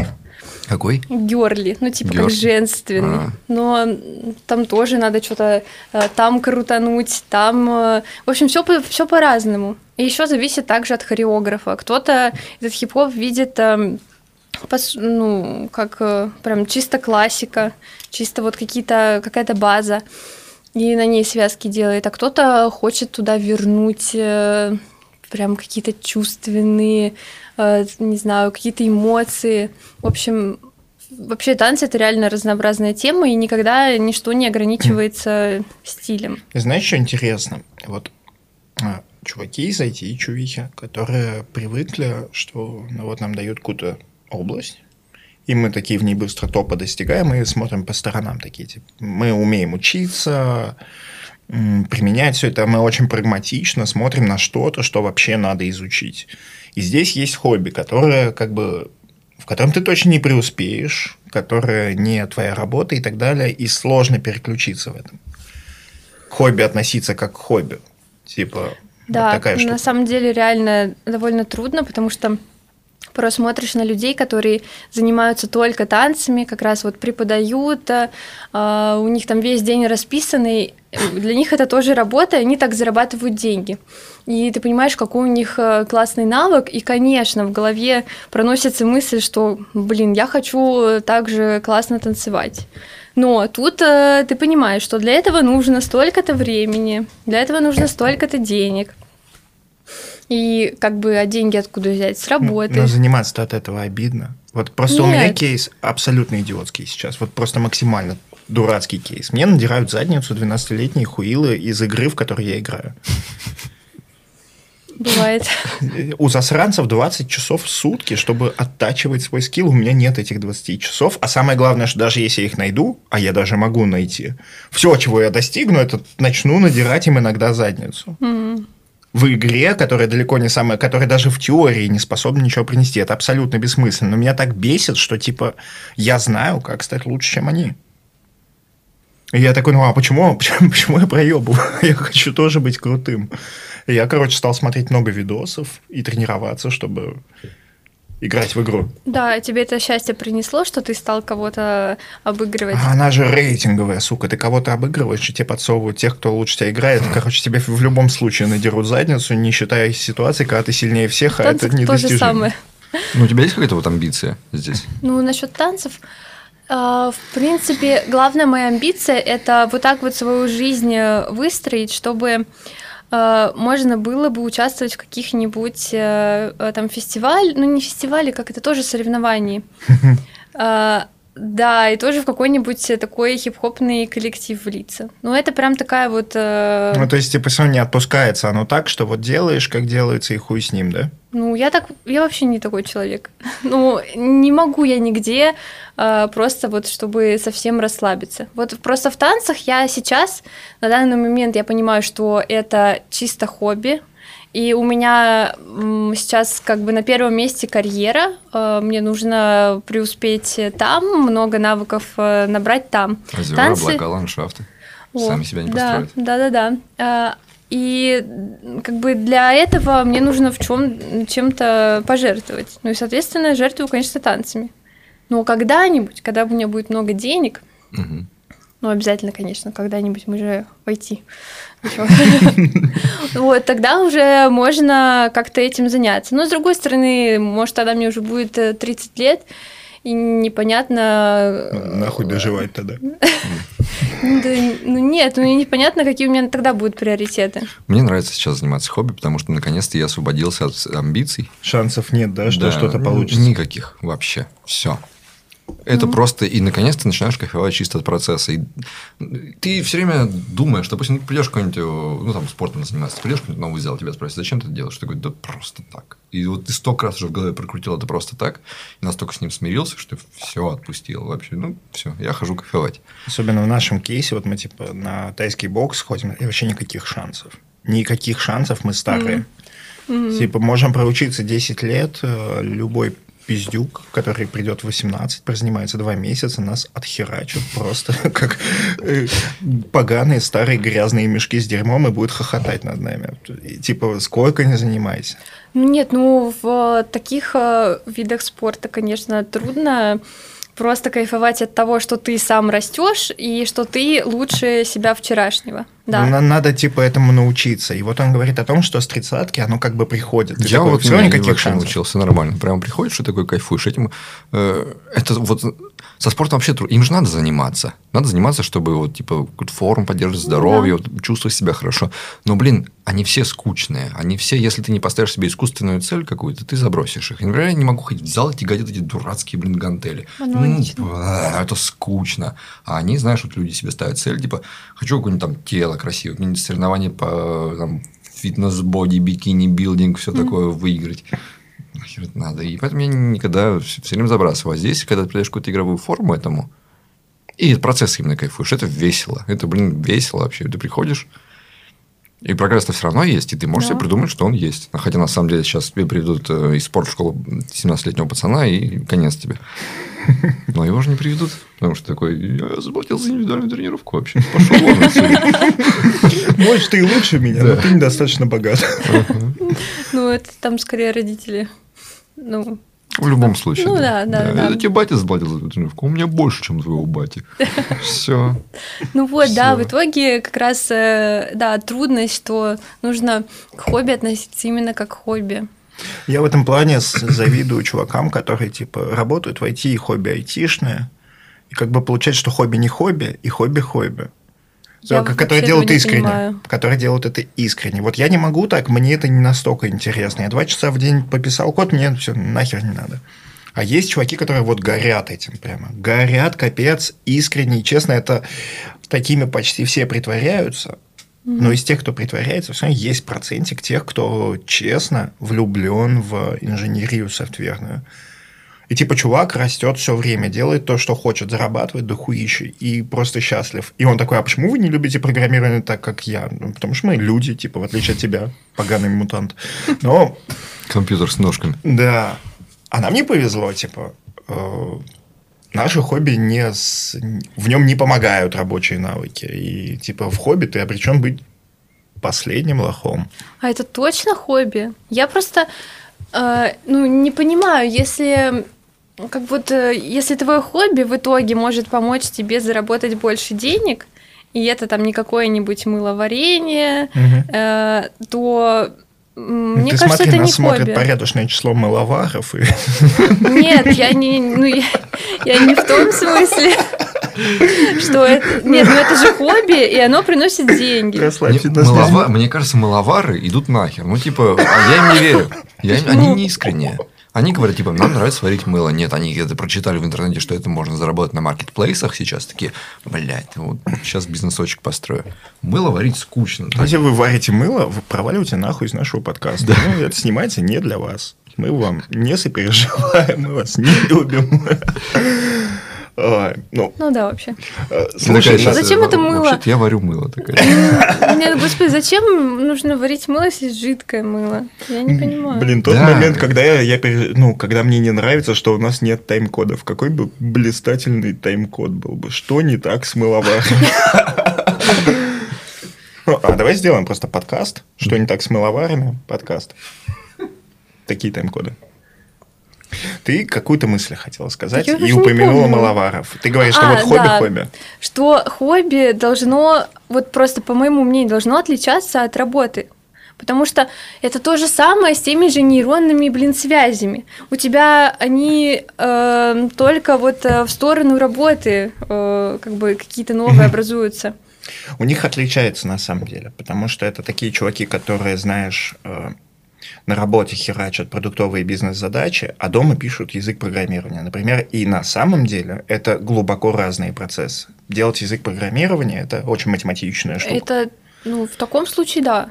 Ну, и вот эти вот люди, у которых искреннее хобби программировать, они дома, поверь мне, не, этот, не джиры себя там пилят, но они типа и не автоматизируют Мгм. какие-то процессы, они придумывают инструменты, изобретают, и это другое хобби. Но скилл мапится. Им Ну повезло да. больше. Но если бы они пошли танцевать, это было бы еще более другое. Я, меня пугают люди, у которых реально вот, ну, вот такие. Типа я такой, подождите, почему вы такие? Почему все остальные нормальные, а вы нет? Ну, Вот это, наверное, из, из детства. То есть, ты прикинь, приходит чувак на подкаст, такое «А хобби какое? Он такой, вот я тут еще на ноде делаю вот это вот. А типа какое-нибудь не связанное хобби. Он такой, ну да, да, еще на Java я, короче. Ну, вот да, может, и может, у просто... тебя хоть крысы есть? Нет, а с другой стороны, вот человек приходит на какой-нибудь другой подкаст, не про IT вообще, как бы с людьми, где там среди них нет ни одного, кто хоть как-то связан с IT. И что, ну не то чтобы что с ним можно обсудить, погоду там э, Деньги, президента, деньги, что можно ну, обсудить с айтишником, с любым. Типа, Ну да, Мерседес Е класса или С, вот ты как считаешь? Это универсальная тема с любым айтишником. Как хорошо жить на кучу денег? ну а остальные что скажут, интересно. Ну, Какое, у тебя хобби? Я трачу деньги. Да. Ну, ну вот, да, уже. Понятно, что это сделает тебя пустоватым, но вообще люди, влюбленные в работу, они в принципе-то коммуницируют только с людьми, влюбленными в эту же самую работу, и это так, да. Ну, вообще, да. Но это же как-то сильно ограничивает круг э, знакомых, э, там, интересов. Ну, ладно, интересов ну, понятно, но вот э, круг знакомых э, это сильно ограничивает. Вот, кстати, согласись, кайфово, да, прийти, например, э, на завести друзей на танцах и с ними разговаривать. И это прямо так классно прийти и слушать Люди вообще, другого мира, да? вообще другое слушать. Да. Мне нравилось такое. Вот так вот Антоху Комарова испортили. Ну, типа, он был человеком из Э, музыки, ИП да? Комарова. Да. А теперь мы его этим своим айтишным контекстом нагрузили, и он один из нас, и с ним стало так же скучно, как Ходит теперь своим нашими. этим московским богемным эстетом рассказывает про ноду. Да. Ну, Что-то с тобой стало. Ну да. Ну, В смысле, а, да. ну, в смысле, вообще гипотетически это, наверное, грустно. Да, согласен. Э, Ну, Ну, вот это никуда не люди... годится. Вы видели, сколько она запросов в секунду вывозит? Ну, что это очень грустно. У меня есть э, как бы в друзьях, ну, в как бы круге друзей, а, девочка, с которой я ну, как бы знакома как раз из Твиттера много лет. И она как бы до какого-то последнего, наверное, месяца вообще никакого отношения к IT не имела никогда. Она музеолог по образованию, и там мы с ней разговариваем там про фильмы, про выставки, и ну так было всегда. И вот сейчас она ну, такая задумалась, а может мне выучить JS? А Может э, что-нибудь еще? Это рак, это вирус. Проникает во всю не гуманитарную культуру вообще. Скоро все экскурсоводы, музеологи, иск- искусствоведы, культурологи, они все свой вымрут. сайтик, Да, на все котором все, JS. все расскажут. Ну, потому что они такие смотрят, ну, блин, 15 тысяч, какого хрена? Идите, все. Да. JavaScript Ну, это огромная проблема вообще других сфер. вообще. И Мне кажется, много раз говорил, это охрененно, это супер. Вот все они сейчас перейдут в IT, поймут, как устроена жизнь, сколько денег можно получать за честную работу, вернутся обратно, дают пизды своим работодателям и живут как люди, или хотя бы переедут. Типа, большая трагедия, что человек живет в России на 15 тысяч, чем трагедия, что, ой, у нас общество потеряло музеолога. Вы ему Ты платите 15, вы не заслужили музеолога. Видел, что происходит со всеми этими людьми, которые переходят в IT вот не по этому призванию? Это начинается дикий синдром самозванца, выгорание, А, типа, а у тех, кто по призванию пришел, не начинается. То же самое. Начинается, но здесь намного сложнее. А, хорошо, хорошо. Они проработают, Гуманитарного свитчера.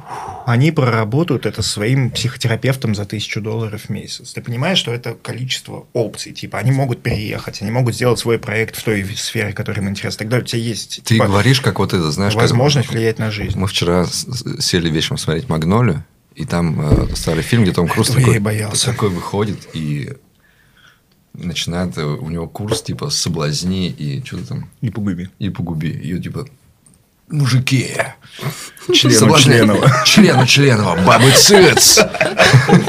И такой, они все ваши, не слушайте их, типа крутые. Вот ты что такое же говоришь? Нет, вообще, Типа, я говорю вообще про другое. Я говорю про то, что типа чувак или чувиха, который выучился на профессию, которая ему нравится, и живет на 20 тысяч, это, блядь, хуево. Это намного ужасно. хуже, чем чувак, работающий не на своем месте. Ты, ты когда последний раз жил на 20 тысяч?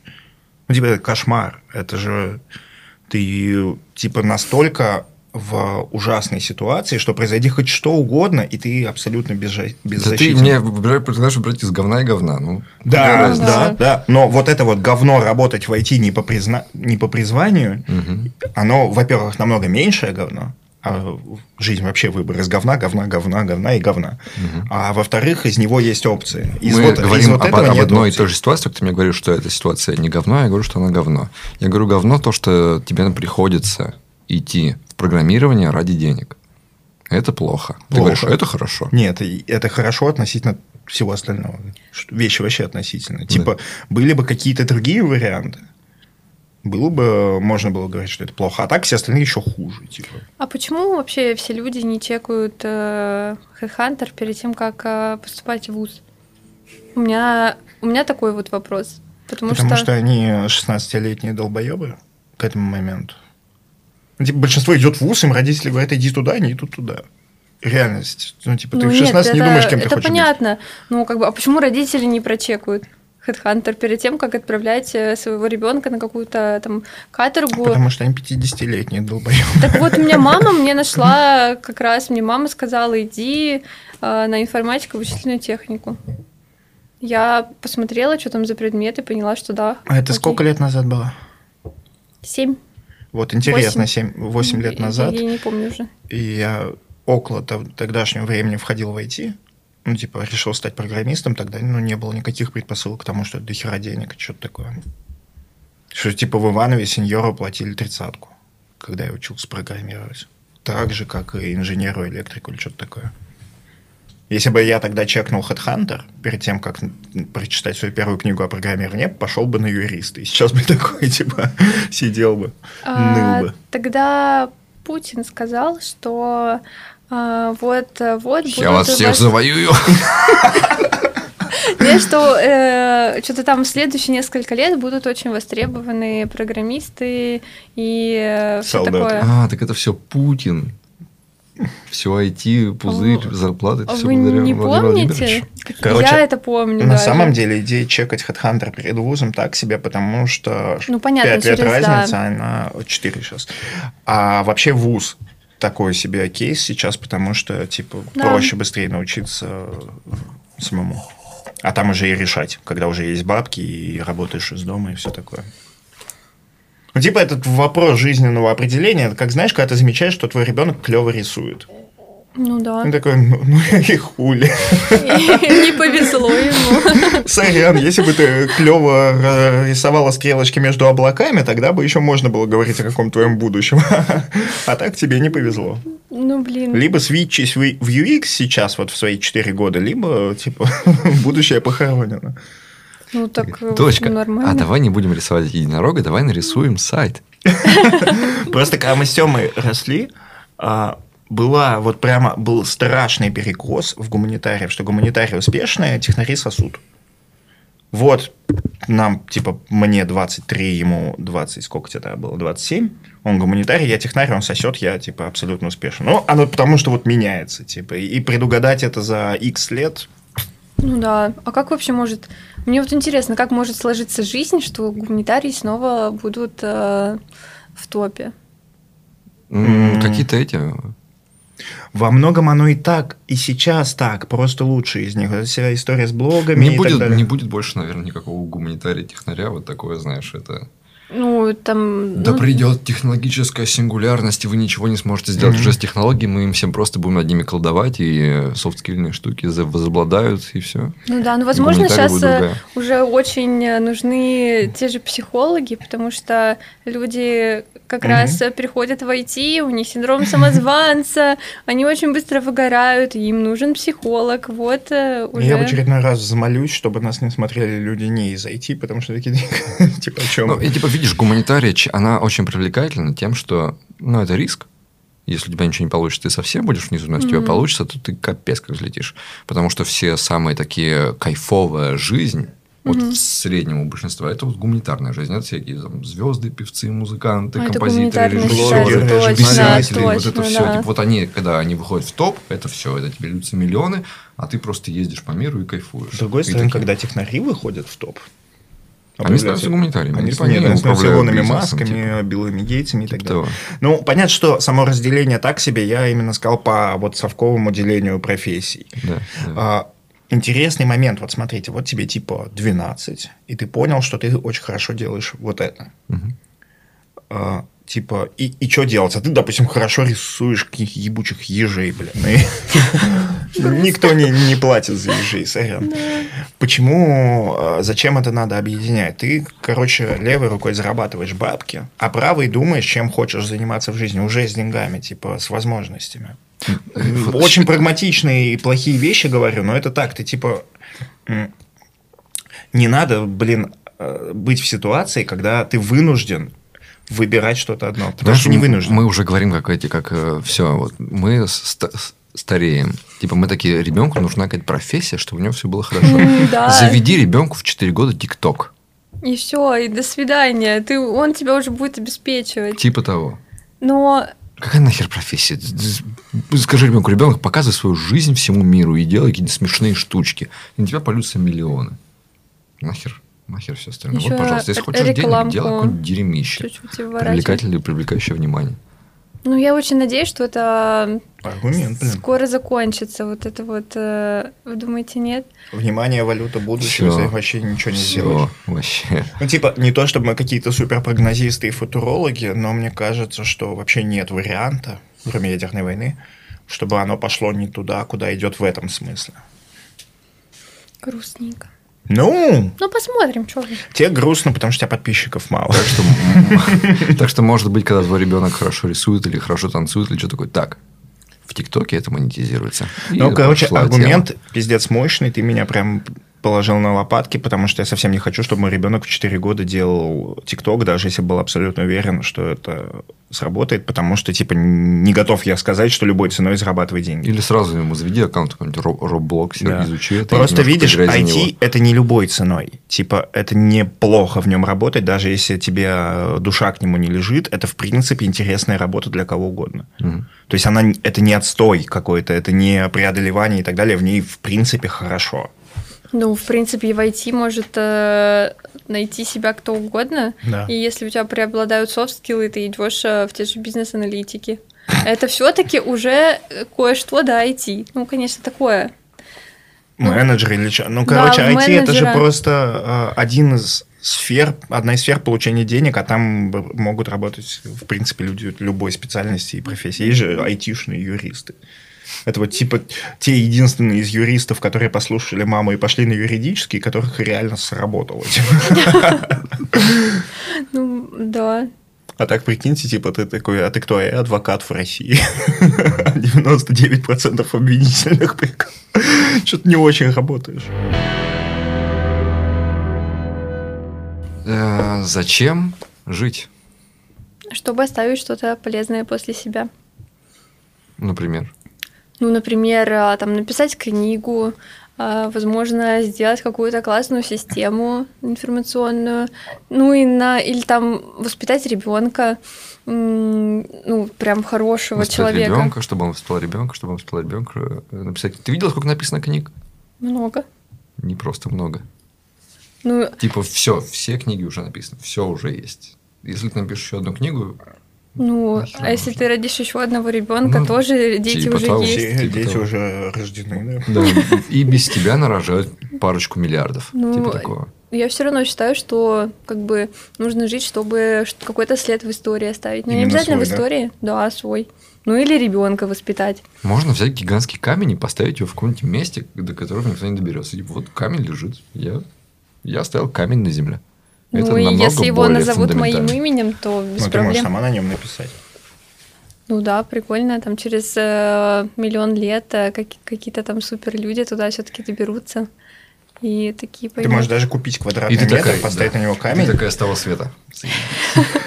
Дождалась. Ну да, в принципе, а что нет-то? По-моему, классная тема. Только слишком трудно. Мне кажется, легче книгу написать.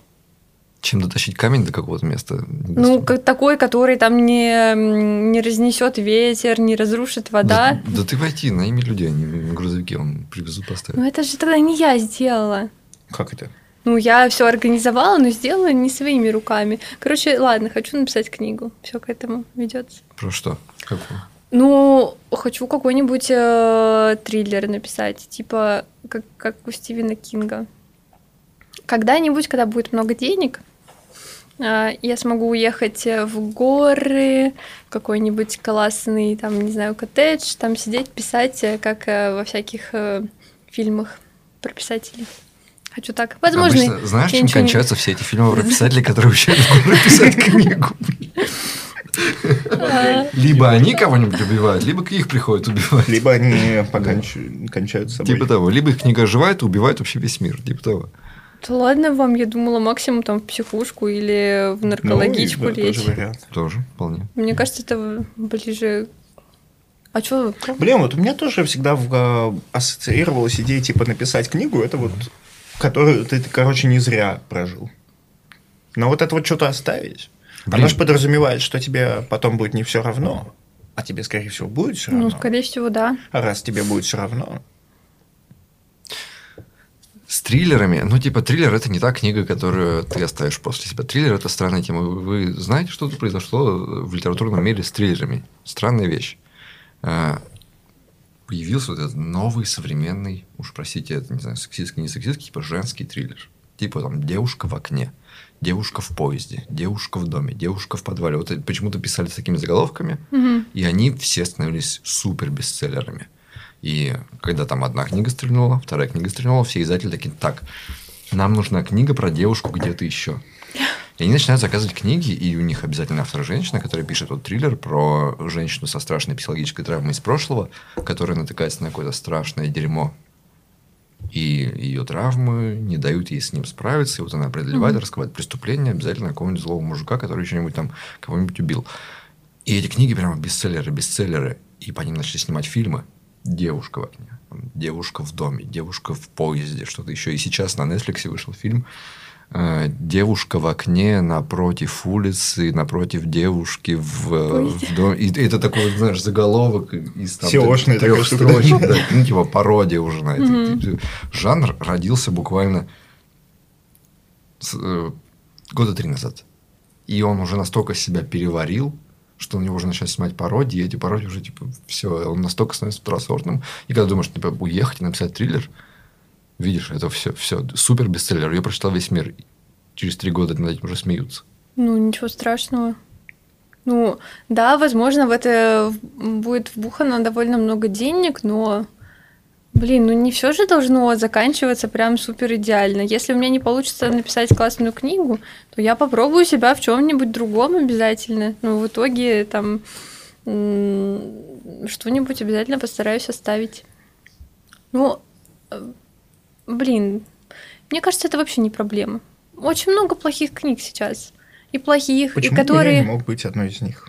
Ну вот именно. И плохих, и там хороших, которые там были бестселлерами, и в итоге о них все, все забыли. Ничего страшного. Зато это хотя бы, возможно, у кого-нибудь лежит на полочке. Возможно, кто-нибудь это перечитывает. Тёма в этом смысле уже победил. Вот его сейчас собьет тачку, и его- его последней мыслью будет, а я написал уже. Если напишешь книгу, ее никто вообще не прочитает, ты будешь доволен все равно. Ну, прочитают 10 человек. Нет, конечно. Надо, чтобы какое-то число KPI выполнить. Типа, да, обязательно без KPI ни- никуда. Возможно, если ее кучу людей прочитают и будут хейтить, это Ну, тоже смотри, как бы Э, Тираж спрос. успешной русской современной книги, допустим, 3000 экземпляров. Вот ты выпустил книгу на 3000 экземпляров, это круто? Да, можно умирать. Все, окей, окей. Что ж, это ответ. Да. Желаем успеха, напиши книгу. Обязательно.